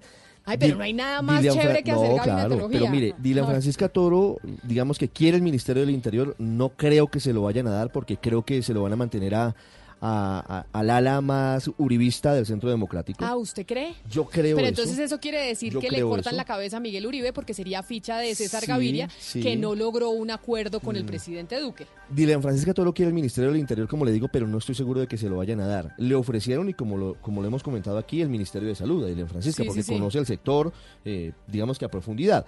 Pero, pero, ¿qué otro nombre puede estar allí en el sonajero? Aventuraron en estos días que estuve en una reunión un nombre, me A parece ver, un diga. poco, un poco traído de los cabellos, pero, pero lo traigo a la mesa. Pero pues tráigalo y hacemos gabinetología. Germán Vargas Lleras. No, pero Germán Vargas Lleras para ministro del Interior no creo. Bueno, pues yo doy nombres. Germán Vargas No sé. Lleras lo han puesto para todo, ¿no? Decían que sería el perfecto para defensa. Para defensa, para el interior, pero no para salud, o sea, para todo no. No, para Yo salud creo que no, por pero eso bueno. digo, no, no, Pero no, lo se que imagina un cuarto es bate, que hablando en términos sí de béisbol, un cuarto bate como Germán Eh, Vargas exact- manejando la política. Exactamente. Lo Ahora, que, lo que pasa, lo que pasa con Lo que pasa es que no tenemos bases llenas de pronto, diríamos, que en términos de béisbol. Pero no, lo que pero pasa- sabe, sabe una cosa, Camila, que Vargas Lleras no en cabeza de él, pero sí de cambio radical, porque la famosa foto que vimos aquí en Barranquilla cuando la inauguración del, puente, puente. Pumarejo, lo que indica es que efectivamente Vargas Lleras va a jugar a partir del próximo año fuerte en el gobierno. Pero yo no creo que en cabeza de él, yo creo que va a tener personas allí eh, designadas, por ejemplo, en vivienda, que es un ministerio al que a él le gusta mucho y al que le fue muy bien. De tal manera que me parece que si juega fuerte en el gobierno, va a jugar en un ministerio ahí- técnico pero ahí hay como que vivienda. preguntar, hay ser. que preguntar una cosa, Oscar, y es si el Ministerio del Interior se lo dan a Germán Vargas Lleras a Cambio Radical, acuérdese que Cambio Radical estaba dividido entre los Char y Germán Vargas, que los Char le dieron la espalda a Germán Vargas en la primera reforma tributaria que se aprobó, porque el gobierno logró hacer ese acuerdo con los Char y uno de los Char se paró y se fue. Sí, o, o- o le votó. Entonces, No. eh, ahí le dan a quién? ¿A Germán Vargas o a Cambio Radical, que es hoy más de los Char que de Vargas? ¿O será que, lo, o será que los Char eh, in- logran reunificarse con Germán Vargas Que como en la foto del? No, Sí. yo creo que eh, las asperezas se limaron hace ya un tiempo, eh, ahí, ahí están, están unidos nuevamente y yo creo que además es una cuestión que, que es público ya en este momento, que por ejemplo Alex, Alex Char no le interesa ministerio por lo pronto en el gobierno, es decir, no estaría el, char, el, el- el charismo interesado en tener eh, cartera. Pero cambio radical sí, eh, y, y yo creo que cambio radical hablo de Vargalleras. Pero decir, entonces, Vargas sí, pero un ministro de cambio radical de Vargas Lleras para Ministerio del Henao. Interior, Henao. Es, a mí es el Henao. único que se me viene a la cabeza. Henao, que ya estuvo Henao, en que le fue vivienda, muy bien que es básicamente, como pues, el, eh, mejor dicho, la mano derecha de Germán. Es el que alfil, básicamente porque correcto. uno dice, Henao es un santo, porque aguantarse a Sí. Germán Vargas tiene que ser una cosa muy difícil. Sí, ¿De sí, verdad? sí, es, sí, que, es que Germán Vargas debe llamar a Henao a las 2 de la mañana, ¡Henao! Sí, a sí. pegarle tremendo grito. Camila, Y, y a, y a Luis Felipe le fue muy bien en el Ministerio de Vivienda, de tal manera que sería un buen candidato, pero digo, Vargalleras tiene allí unos, unos alfiles para, para poner en el, en el gobierno en caso de que efectivamente ya se dé su, su ingreso eh, oficialmente al, al gobierno de, Me contaron que le ofrecieron a César Gaviria el Ministerio TIC. Ah, pero que pusiera a alguien de Sí, él. sí, sí, sí, No, pero mi hijo, él quiere, sí, él quiere, él quiere Hacienda. Él quiere Hacienda, Él quiere pero- pero Hacienda. ahora, pero ahora, Sí, claro. Él quiere Hacienda, No, el- sí, que no pero- lo van a contentar con un ministerio Pero, TIC. pero le dijeron, le tenemos el Ministerio TIC. Pero por eso la ofensa. Sí, eso pero- que, que quiero Hacienda. No, ¿qué te parece si te damos el ministerio TIC? Aunque ministerio muy importante, ¿no? Muy El importante. ministerio muy importante. Pero Maneja Hacienda muchos no se lo pueden soltar, Hacienda no se lo Pero pueden Hacienda. soltar. No, pero, Pero- además pero porque yo- el señor eh, Alberto Carrasquilla se queda en su cargo por lo menos seis meses más. Carrasquilla es el alfil en este gobierno de Duque. Duque lo siente como suyo y dice, si yo doy la cabeza de Carrasquilla, se me cae la estantería. Y es el pivote. Claro. Camila, y, el caso del, del ministro Carrasquilla es muy importante. ¿Por qué? Porque es que uno puede o no estar de acuerdo con muchas cosas que haga Carrasquilla, pero que sabe del tema, sabe del tema. Carrasquilla es peso pesado en este gobierno. Yo no creo que vayan a tocar a Carrasquilla, sinceramente. Pero entonces de los ministerios y ya para cerrar la gabinetología y seguir con el debate que nos planteaba don Gonzalo Lázaro y que está, mejor dicho, estallando en, eh, en las redes sociales y ya tenemos unos invitados para hablar, para hablar de ello. Quienes hablan que se van, ya se había dicho pues que el ministro de Salud lo había anunciado desde hace mucho tiempo y que era una decisión de él. Se dice que la ministra Constaín de las TIC se va, que la ministra Nancy Patricia Gutiérrez del Interior se va. Sí. Exacto, eso es, ¿quién más? Me dicen que el ministro de Ambiente quiere irse. El ministro Que Ricardo está Lozano. cansado. Sí, que también está cansado y que cree que es momento de, de tomar eh, nuevos aires y, y de irse. ¿Se cansan en un año? No, pues digo, Pues, es 15 muy meses, desgastante pero- porque en un año se cansan. Es que eso Año es un trote muy bravo y en este desprestigio de gobierno, Sí, imagínese pero- el doble de bravo. Sí, pero es que, Oscar, además, si, si no saben tramitar los temas con los políticos es muy difícil. Entonces, porque tienen que tener mango, tienen que tener mano, tienen que saber manejarlos. O sea, no, no, no, no es poner una talanquera ni, ni poner un, un cemento en la puerta, digamos. Usted los puede recibir y, y- y tomarles del pelo. Mamarles Ricardo, gallo, ¿sabe como dirían en la costa, hombre, y no darles puestos. O sea, el recibir a un político no implica ser corrupto, y eso no lo entendieron varios de los ministros de este gobierno. Ah, que no les ¿Y daban cita nunca. Ah, no, no, les daban pero cita ¿sabe nunca. es que Habría que decirle eso también a la Fiscalía General de la Nación, ¿no? Porque es que el No, hecho, pero y lo tienen como prueba en varios casos. Pongo uno, el del doctor Andrade Laani. Una de las principales pruebas es el libro de registro de entrada pero- de pero el senadores caso- y pero acuérdese que el caso del No, no, doctor no, no, Andrade hablaba yo de estoy una de acuerdo con de Ricardo. Yo cabeza de estoy, la estoy totalmente de acuerdo con Ricardo, pero simplemente quiero Sí, poner pero es que el doctor Andrade fue a almorzar con Ñoño Elías y se encontraron en un apartamento fuera Pero, de es la que, ANI. pero, lo pues que, quiere, eso lo no que quiere sería- decir No, es que eso no quiere decir nada. es decir, pues- es que estamos, como estamos judicializando todas las secciones políticas, Sí, pero una, cosa el libro de registro es pero prueba para la cosa es la oficina y otra cosa es el Ricardo. apartamento de otra persona. Si usted se reúne en su oficina, pues e- ese es el marco de sus funciones, ¿no? Digo yo. Ricardo, pero mire, estamos convencidos que aquí en Colombia todo el mundo quiere ser ministros y resulta que hay mucha gente a la que no le interesa ningún ministerio. No, hay mucha Salen gente a la que de- le han ofrecido ministerios y no los ha aceptado. Camila, Está en la sabe- situación del gobierno, y yo, pues aquí con mucho respeto con el doctor Pombo, que yo sé que me hace caritas, y es, a ver, hay mucha gente que dice, yo no sé si yo me le voy a medir a un ministerio con la popularidad del gobierno, es que la tiene muy difícil. Hay mucha gente política. Política, el político que todavía No tiene solo- esperanzas pero en no el poder, no el político que cree que dice, ah, no, técnico". yo no me quiero chupar toda, eh, el- digamos, Pero la además, mala imagen. Pero usted- mucho técnico pero sí, Pombo, hay gente muy buena. Esa gente que llega y dice, ah, no, es que yo soy técnica. No, uno entra a un gobierno y, con, y conecta con lo que piensa políticamente ese gobierno. No, yo soy Pero técnica y políticamente no coincido con el Pero gobierno. es que hay perdón. técnicos que quieren Eso- hacer políticos y que están Sí, pero dispuestos a aceptar pero- las carteras. Pero, pero esa, pero esa justificación que tienen muchos, que ay no, yo soy técnico, a mí el, el- la línea ideológica No, no, no, no, no, es por ideología, olvídese. es por, es por pretensión de mando, es por pretensión usted de entra a poder. un gobierno y conecta ideológicamente y políticamente con lo que, Ah, con lo que hace ese gobierno. sí, no, no, se lava las manos y dice, ay, yo soy técnico. Pero la, no, no, no- es que yo no me estoy refiriendo a eso, me he explicado mal entonces. Lo que estoy diciendo es que quienes no están aceptando cargos políticos de carteras tan importantes como defensa en su momento o el interior y eso, pues todos aquellos que tienen una pretensión de ser presidente de la República, por ejemplo, dicen, yo no me quiero chupar la mala imagen de este gobierno desacreditando mi carrera política, pero hay mucha gente que quiere pasar de lo técnico a lo político aceptando buenas carteras. Pues ahí está la noticia del momento que nos la, trae, don Ricardo Espina. El general Eduardo Enrique Zapateiro Altamiranda reemplazará al general Nicasio Martínez como comandante del Ejército Nacional.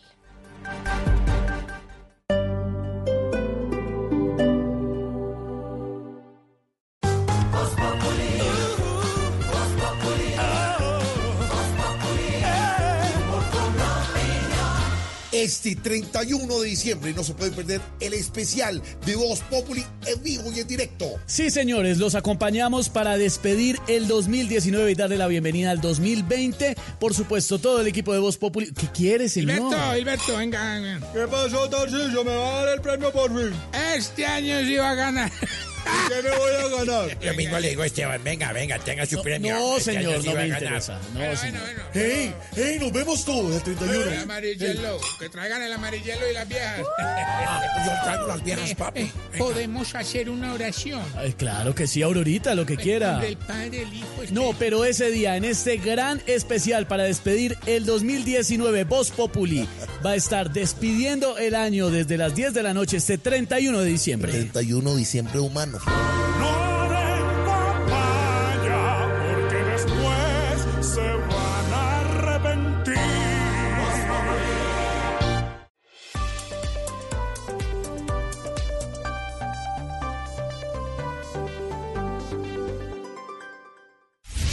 Colombia está al aire.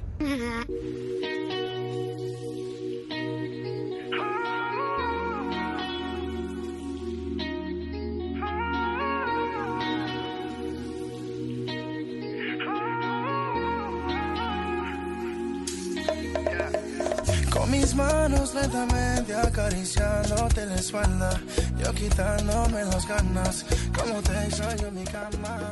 Bueno, 2 y 35 minutos eh, ya de la tarde, como comentábamos hace cuestión eh, de segundos, hablábamos de lo que está generando esta película, si la pudiésemos llamar película, eh, titulada La primera tentación de Dios o de Cristo. Si usted no había escuchado de qué se trata, es una película que se encuentra en Netflix que habla o que coloca a Jesucristo como homosexual. Es una fiesta en donde también se ve a los tres, a los tres reyes magos eh, llegando a esa fiesta con una prostituta. Y básicamente lo que ha generado esta cinta es todo un revuelo a través de redes sociales con hashtags eh, como cancelo Netflix o chao Netflix. Pero vamos a ver qué significa esto que está ocurriendo. Eh, hay que criticar la posición de la productora, que es una productora brasileña llamada Porta dos Fundos. Hay que generar un hashtag eh, en contra de la plataforma Netflix. Eh, uno se tiene que sentir aludido por esta sátira, porque es una sátira al final. Para eso tenemos al padre Ignacio Capador. Él es vicario episcopal de pastoral y párroco de la Catedral María Madre de la Iglesia de Puerto Gaitán. Eh, Padre, gracias por estar con nosotros hasta ahora en Blue Radio. Buenas tardes para todos, me alegra saludarles en este ambiente tan especial, de tanta alegría, de tanta renovación de Dios en los corazones en esta Navidad. Dios les bendiga a todos. Amén, Padre. Y por el otro lado tenemos a María Alejandra Muñoz, eh, conocida como Maja Muñoz, ella es artista colombiana, y tendremos el lado también artístico de lo que puede generar una sátira eh, per se en el ciudadano en común, ese ciudadano que disfruta de plataformas, de series, de películas a través de plataformas eh, como Netflix. María Alejandra, gracias por estar con nosotros a esta hora. Aló, muchas gracias. Eh, muy buenas tardes a ustedes. Padre, yo quiero iniciar preguntándole eh, lo siguiente. ¿Es un pecado colocar a Jesucristo como homosexual? A ver, hablar hoy en día de pecado, pues casi que no tiene sentido porque eh, no hoy en día no se tiene conciencia de pecado. Pienso que sería mejor decir que tanto cuando ofenden lo que yo más amo, me siento ofendido. O qué tanto aquello que realmente apasiona mi vida, eh, me atrae, pues es, es cuestión de, ver un poquito la sinceridad de- de la expresión de la propia fe. Justamente, María Alejandra, usted como, como actriz, como, artista en este caso, uno le toca hacer eh, ciertos roles y ciertos roles que seguramente van en contra de la creencia de muchas personas. Eh, en este caso, en contra de la fe de los cristianos. Eh, ¿Se tiene que ver o se tiene que señalar a Netflix como irrespetuoso en contra del cristianismo? ¿Hasta qué punto uno tiene que tomarse personal una sátira? Pues a ver, te cuento. eh, precisamente ayer fue que me enteré de dicha producción. Eh, leí un poquito sobre ella, te soy sincera, ni siquiera me provocó verla, porque pues no me parece un tema que llene. Honestamente, considero que más que considerarlo como una sátira o como una provocación intencional, eh, incluso me atrevería yo a decir que el, el hashtag que sacaron de fuera Netflix ha sido una estrategia bastante buena para promocionar una, una publicación que probablemente hubiera pasado sin pena ni gloria si no hubiera habido ese escándalo. Ahora, eh, usted, Ana Cristina, que tiene hijos, eh, que es madre, eh, ¿usted le permitiría a sus hijos ver esta película que narra una historia diferente de Jesucristo? ¿O le parece Pues- una ofensa completa? Honestamente, yo a mis hijas las he criado eh, con respeto a la diversidad, eh, con comprensión y respeto a la diferencia eh, sobre la premisa que todos somos distintos y que ellas en la vida se van a encontrar con muchas personas que piensan distinto y que uno tiene que también respetar el pensamiento de los demás. Eh, contrario a lo que mucha gente pensaba a raíz pues de la obra que fue tan conocida tiempo atrás, eh, yo sí profeso, sí profeso mi creencia, eh, yo creo en Dios, eh, fui criada en religión católica precisamente y considero que básicamente todo el mundo tiene el derecho de hacer una interpretación de lo que ve. La otra parte es ver si yo meto humor en mi obra, si mi humor quiero, cuál es mi pretensión con el humor, si yo pretendo deformar o, pretendo simplemente retratar una cosa que puede ser simplemente humorística. Cuando yo pretendo deformar ya sería como un humor de bullying, un humor destructivo, que ese tal vez no sea un humor con el que estoy yo totalmente de acuerdo. Respecto a tu pregunta, si yo dejaría que mis hijas lo vieran, probablemente no precisamente por la edad de mis hijas. Cuando mis hijas sean mayores, eh, obviamente, pues ellas serán las que tomen la decisión. Le traslado la misma pregunta a Ana Cristina, eh, que forma parte de la mesa. Ana Cristina, ¿usted cree que esto es una falta de respeto y usted como madre dejaría que sus hijos vieran esta sátira en donde se burlan, entre comillas, de Jesucristo? Pues eh, la verdad, Gonzalo, yo pues a mis hijos eh, ya son adolescentes, no, nunca, desde a partir de los ocho años nunca les he prohibido pues ver ningún tipo de, de películas y, y si hay algo problemático pues las veo con ellas y pues no soy católica, entonces no, para mí esta serie no, este especial no reviste pues ninguna eh, importancia. Lo que sí me parece es que es una obra muy mala, es un especial muy malo, la calidad es, eh, se supone que es una comedia pues y, y yo eh, la vi, no la terminé de ver porque me pareció bastante mala y en ese sentido le quería hacer la pregunta al padre, porque cuando se empieza a hacer eh, este esta promoción de una serie que de otra manera nadie la miraría, porque es que de verdad es muy mala, pues lo que están ay- ayudando es a hacer eh, publicidad, que es lo mismo que, que, que ha pasado con con otro tipo con otro tipo de obras. No es mejor dejar pasar este tipo de producciones que en realidad no merecen ningún tipo de atención, padre. Sí, eh, Padre. pues yo pienso que a veces mm, no es tanto que la iglesia prohíba o apruebe, sino que en alguna forma es interpelada. Hay muchas personas que en razón de que en un momento determinado pues no tienen claros ciertos criterios, a veces acuden a que la iglesia se pronuncie y en ese momento pues la iglesia tiene que manifestar eh, su criterio muy claro de rechazo, eh, pues no somos radicalistas y por eso jamás nosotros, en, de acuerdo a la enseñanza de Jesucristo, vamos a atentar contra nadie. Pero sí en la iglesia se manifiesta a quien lo pregunte con toda claridad. Yo me atrevería también, decía un- uno de los que estaba hablando ahí, eh, es una historia diferente. No, eso no es una historia diferente. Hay que tener claridad en eso. Eh, lo que la Biblia narra es una historia. Eso tiene criterio histórico. Lo demás ciertamente son interpretaciones y no se le puede dar el valor de una historia, porque lo histórico conlleva un testimonio de vida y eso no puede ser testimonio de vida lo que cualquiera se va inventando.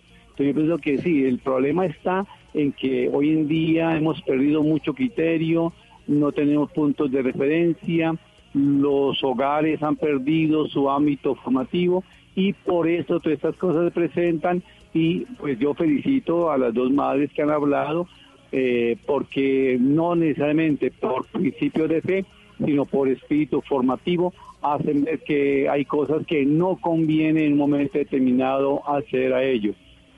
Padre, eh, pero ahí hay, algo que me llama la atención, eh, ese libre pensamiento y la democracia que hay para escoger lo que uno quiere ver. En este caso, y repito eh, esta palabra, es una sátira, no, no, no es un retrato de la realidad, simplemente es una sátira humorística. Eh, ¿Por qué seguir señalando esto cuando hay libre pensamiento, cuando hay libre posibilidad de- democrática de escoger lo que uno quiere ver y cuando ya uno sabe qué es humor? ¿Por qué seguir señalando una obra que se sabe per se que es humor? Yo pienso que bien, bien se dice por ahí que la, mi libertad llega hasta donde empieza la libertad del otro. El hecho de que el otro tenga libertad para decir todo lo que quiera no quiere decir que tiene la libertad para herirme a mí en mis convicciones más profundas, ¿cierto? Pienso que en eso tenemos que, que retomar el valor del respeto, el valor de principios que, eh, como le decía al principio, son sentido de vida para mí.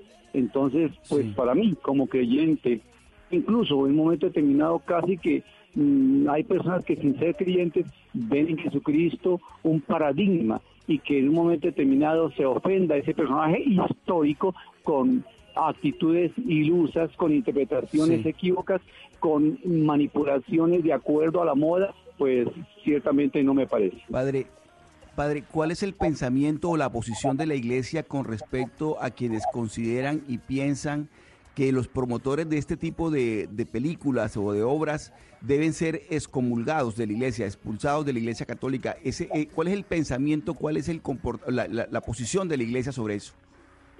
La iglesia siempre y sobre todo en los últimos años, con la gran enseñanza de nuestro actual pontífice, el Papa Francisco, la iglesia es madre, madre misericordiosa. Por lo tanto, la iglesia ciertamente acoge a sus hijos que actúan bien, pero también tiende la mano a los hijos que se equivocan. La iglesia y la misma palabra de Dios claramente lo dice, rechaza el, el- el- error, mas no a quien lo comete. La iglesia siempre estará para orientar, para poderle decir una palabra de clarificación a una persona, para decirle, vea, no está bien que usted, su sátira, su arte, su cultura, su, su riqueza que quiere compartir con otros, la utilice hiriendo a otras personas, difamando de cosas tan importantes que son sentidas de otras personas.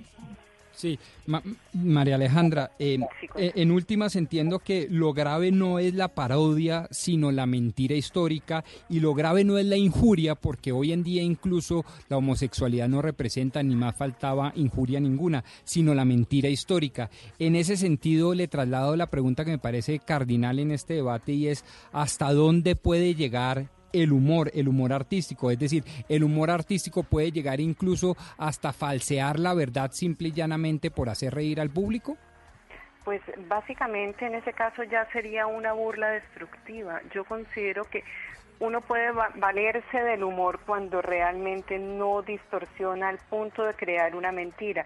En ese caso se volvería una interpretación, una reinterpretación de la historia. Eh, como te digo, eh, habrá que ver porque básicamente eh, también le digo pues al padre la respuesta es la ofensa también ocurre en el momento que yo me sienta ofendido. Yo no puedo dar también el poder de ofensa a los demás en, en, aspectos en los cuales no debería yo sentirme ofendido.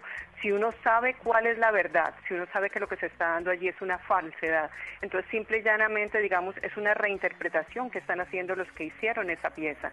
Y de igual manera, insisto, es un todo este proceso de rechazo con tendencias y todo es una estrategia para lograr que una pieza que probablemente hubiera pasado sin pena ni gloria se vuelva absolutamente popular. Sí, de acuerdo, no, no es una buena pieza audiovisual, en eso estamos de acuerdo, pero, pero no es la primera vez que se desvirtúa la imagen de, de Jesús a través de, del cine. Padre eh, Ignacio, yo recuerdo la última tentación de Cristo de Martin Scorsese, que fue bastante polémica porque mostraba a un Jesucristo humanizado. A ustedes, quiero decir, a la Iglesia Católica le, le molesta que el cine muestre a Jesús como, como humano, no como divino, sino como humano, con sentimientos de una persona corriente, placeres, depresiones, enfados y demás?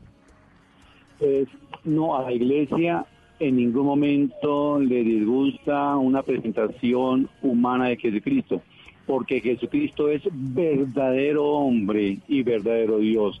Pero una cosa es, en aras de hacer ver a Jesucristo en su verdad humana, mostrarlo en una humanidad en, sesgada, sesgada de acuerdo a una orientación de moda, a una orientación de momento, ¿verdad?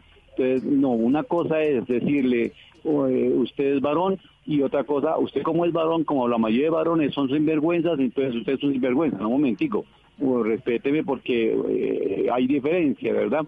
Entonces, mm, ahí donde está la cuestión. Jesucristo es verdadero hombre, pero en el sentido de la verdad de lo que es ser un varón, eh, un esposo, un padre, ¿ya? No hay por qué mm, decir que porque él era verdadero hombre, entonces se va por el lado de la orientación equívoca. Creo que María Alejandra y yo estamos de acuerdo en que aquí el centro de la discusión está más en la calidad de la obra en sí y no de el mensaje. Y en ese sentido, y ella como artista, pues quisiera que nos hablara un poco del papel del arte en la interpretación de la historia y por qué en, una obra de arte, pues porque si estamos hablando de cine, si estamos hablando de una serie, también es una forma del arte, porque es lícita y- e incluso deseable la ficción, volver la historia ficción. Mm, Básicamente porque desde que salió la fotografía, el arte se libera. El arte puede dar su propia versión de la historia, ya no necesita representar lo que pasa exactamente en el mundo, sino que ya empieza a explorarse a sí mismo. Y entonces al artista se le da la libertad de interpretar, de pensar, de encontrar cosas que ve que pueden estar mal, cosas que incluso preguntarse qué pasaría si. No es la primera obra, tengo aquí presente el Evangelio según Jesucristo de Saramago, que es una obra preciosa, maravillosa, en la cual él también hace una interpretación de qué hubiera pasado si, y tiene varios puntos que son realmente controversiales, incluso muchísimo mejor a todos aquellos que quieran ver temas controversiales al respecto. Les, les recomiendo leer increíblemente este libro porque no les va a defraudar. Eh, entonces, sí es lícito, en realidad me parece que el, así uno pueda o no estar de acuerdo porque es que el punto es que el arte ya no tiene que estar supeditado a que la gente esté de acuerdo con él. Eh, para continuar con esta interesante conversación que tenemos, Tertulia, acerca de lo que está ocurriendo con esta serie, mm, más que serie, esta película de 46 minutos eh, de Netflix que habla o narra la historia de Jesucristo homosexual. Tenemos también a Hamad Tayel, él es sheikh de la Mezquita Central de Bogotá. Señor Tayel, gracias por acompañarnos hasta ahora en Blue Radio. Eh, hola, muy buen día. Gracias por la invitación. No, a usted por atendernos, señor Tayel, y obviamente, así como tenemos el lado católico, tenemos a, una persona que representa el, el- sentir actoral en este caso, también yo quisiera preguntarle, en este caso, a usted, como líder de otra religión, en este caso el Islam, ¿qué opinión le merece usted todo lo que está pasando con respecto a esta serie que para algunos falta respeto de la creencia de los católicos? Pues si te refieres a la película de relacionada con Jesús de Netflix, eh, claro, a pesar de a pesar de, de, ser el cristianismo otra religión, pero Jesús también es una figura muy importante en el Islam, sí.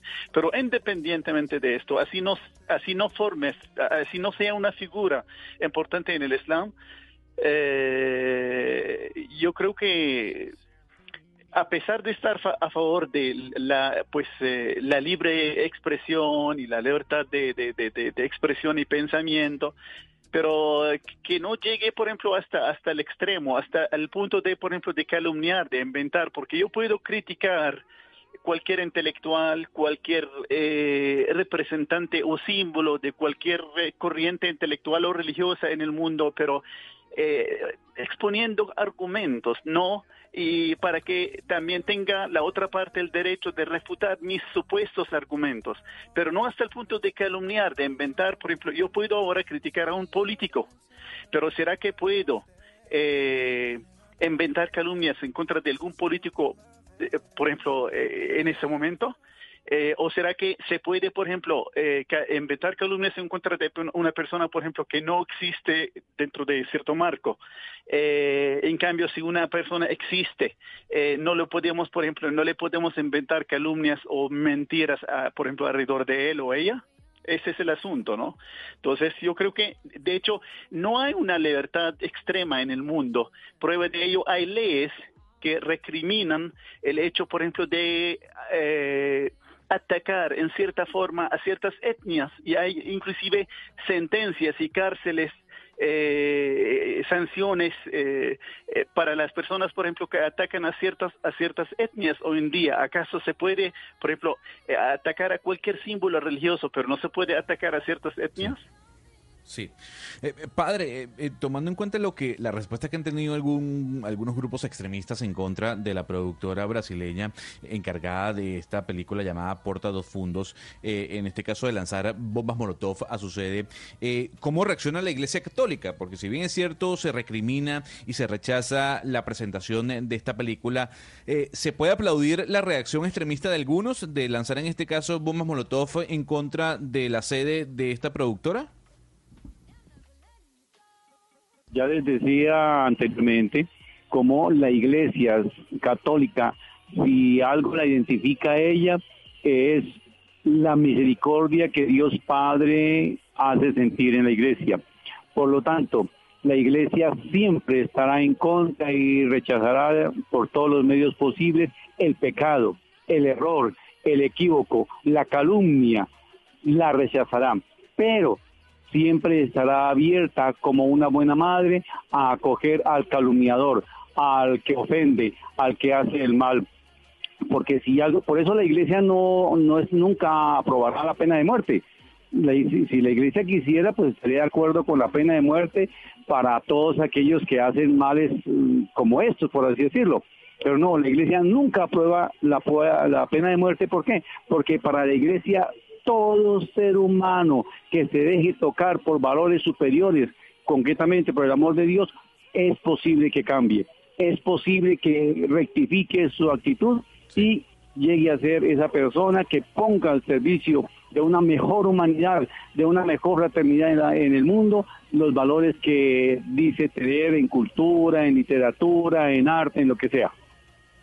Justamente tuvimos respuesta oficial de Porta dos Fundos a través de, Netflix eh, con su oficina en los Estados Unidos y nos enviaron la siguiente respuesta, más allá de darnos una entrevista. Y dice lo siguiente, Porta dos Fundos valora la libertad artística y el humor a través de la sátira sobre los temas culturales más diversos de nuestra sociedad y cree que la libertad de expresión es esencial para la construcción de un país democrático.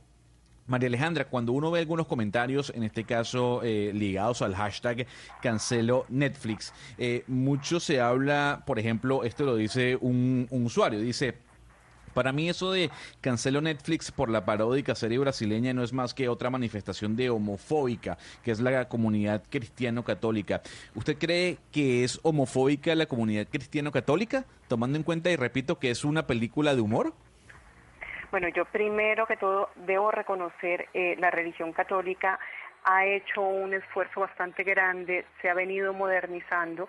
Eh, yo, como te dije, soy criada en religión católica, en estos momentos no soy practicante, pero, pero lo reconozco bastante, eh, que si es una visión homofóbica, la verdad es que bueno, tendríamos que empezar a ver si la obra en cuestión se podría considerar como una obra de arte o no. Nosotros estamos acostumbrados, digamos, en Colombia, el humor que manejamos es un humor que es un humor desgastante, básicamente es un humor que se burla de la diferencia, entonces tenemos el homosexual rematado, eh, que es una digamos una caricatura del homosexual. Uno, si uno se pone a ver un homosexual no tiene por qué ser una caricatura como la que uno ve en muchos comediantes o el humor verde o el humor esto. Eh, nosotros eh, estamos hemos perdido parte parte de la comprensión lectora de la realidad, digámoslo así, gracias a redes sociales. Entonces nosotros ya buscamos las causas para ofendernos, las buscamos entre los ofendidos, no buscamos a la causa en sí. Entonces, eh, pretender decir que es que es eh, una reacción homofóbica no tal vez no. Probablemente hay que entender también que se están metiendo con algo que es un una personaje de respeto sí Eh, pero también tienen que entender y tienen que relajarse en el proceso de decir, bueno, pero si yo sé que en verdad esto no es así, entonces no me debo dar por ofendido. Sí, nosotros tenemos que dejar Sí. de ser una sociedad que se ofende por absolutamente todo. Estamos una sociedad indignada que eh, solo está esperando una causa para salir a gritar o para salir a mentarle la madre al otro. Y por ejemplo, Twitter es una versión de ello. Uno se encuentra con, con decir, con una destilada de odio que es impresionante. Eh, yo quiero preguntarle al señor Tayel, repitiendo que es el check de la Mezquita Central de Bogotá, eh, explicarle un poco además a los oyentes que nos escuchan, por lo que hablábamos a- a- anteriormente de Charlie Hebdo, eh, que fue ese atentado que sufrió este semanario en Francia por una burla que se le hizo al Islam. Por ejemplo, señor eh, eh, Tayel, en el Islam entiendo que uno no puede o no se puede dibujar o pintar al agua Mahoma. ¿Por qué? Eh, los católicos suelen pintar a Dios como un señor anciano, barbudo y de vestido blanco, pero ustedes los musulmanes no hacen dibujos o caricaturas de eso. ¿Por qué? Eh, a propósito, la palabra Allah, la palabra Allah es la misma palabra Dios, aunque tiene cierto si- significado en la lingüística árabe que es el Dios único, que la palabra Allah significa el Dios único, pero es el mismo nombre para el Ser Supremo eh, que se emplea por los de habla árabe, sean cristianos, judíos o musulmanes. O sea, el católico árabe no dice Dios porque no habla español, dice Allah. El judío árabe también. Entonces, no es el nombre del Dios de los musulmanes, sino se trata de el significado árabe de la palabra Dios. Pero eh, entonces, si se trata, por ejemplo, de Dios, eh, dibujar a Dios, pues aquella persona que ha que ha visto a Dios, pues que lo dibuje, ¿no? A ver. Y con respecto a Mahoma, eh, para que no se llegue a sacralizar, por ejemplo, a fotos y eh, sobrepasar el límite y llegar hasta la superstición. De hecho, para evitar que haya supersticiones en el mundo, porque lo que no se interesa de Mahoma, de Muhammad, eh, el profeta del Islam, eh, las enseñanzas que ha, eh, pues, llevado al mundo, ha traído al mundo, eh, recibidas por él de parte de Dios y su ejemplo en su aplicación de esas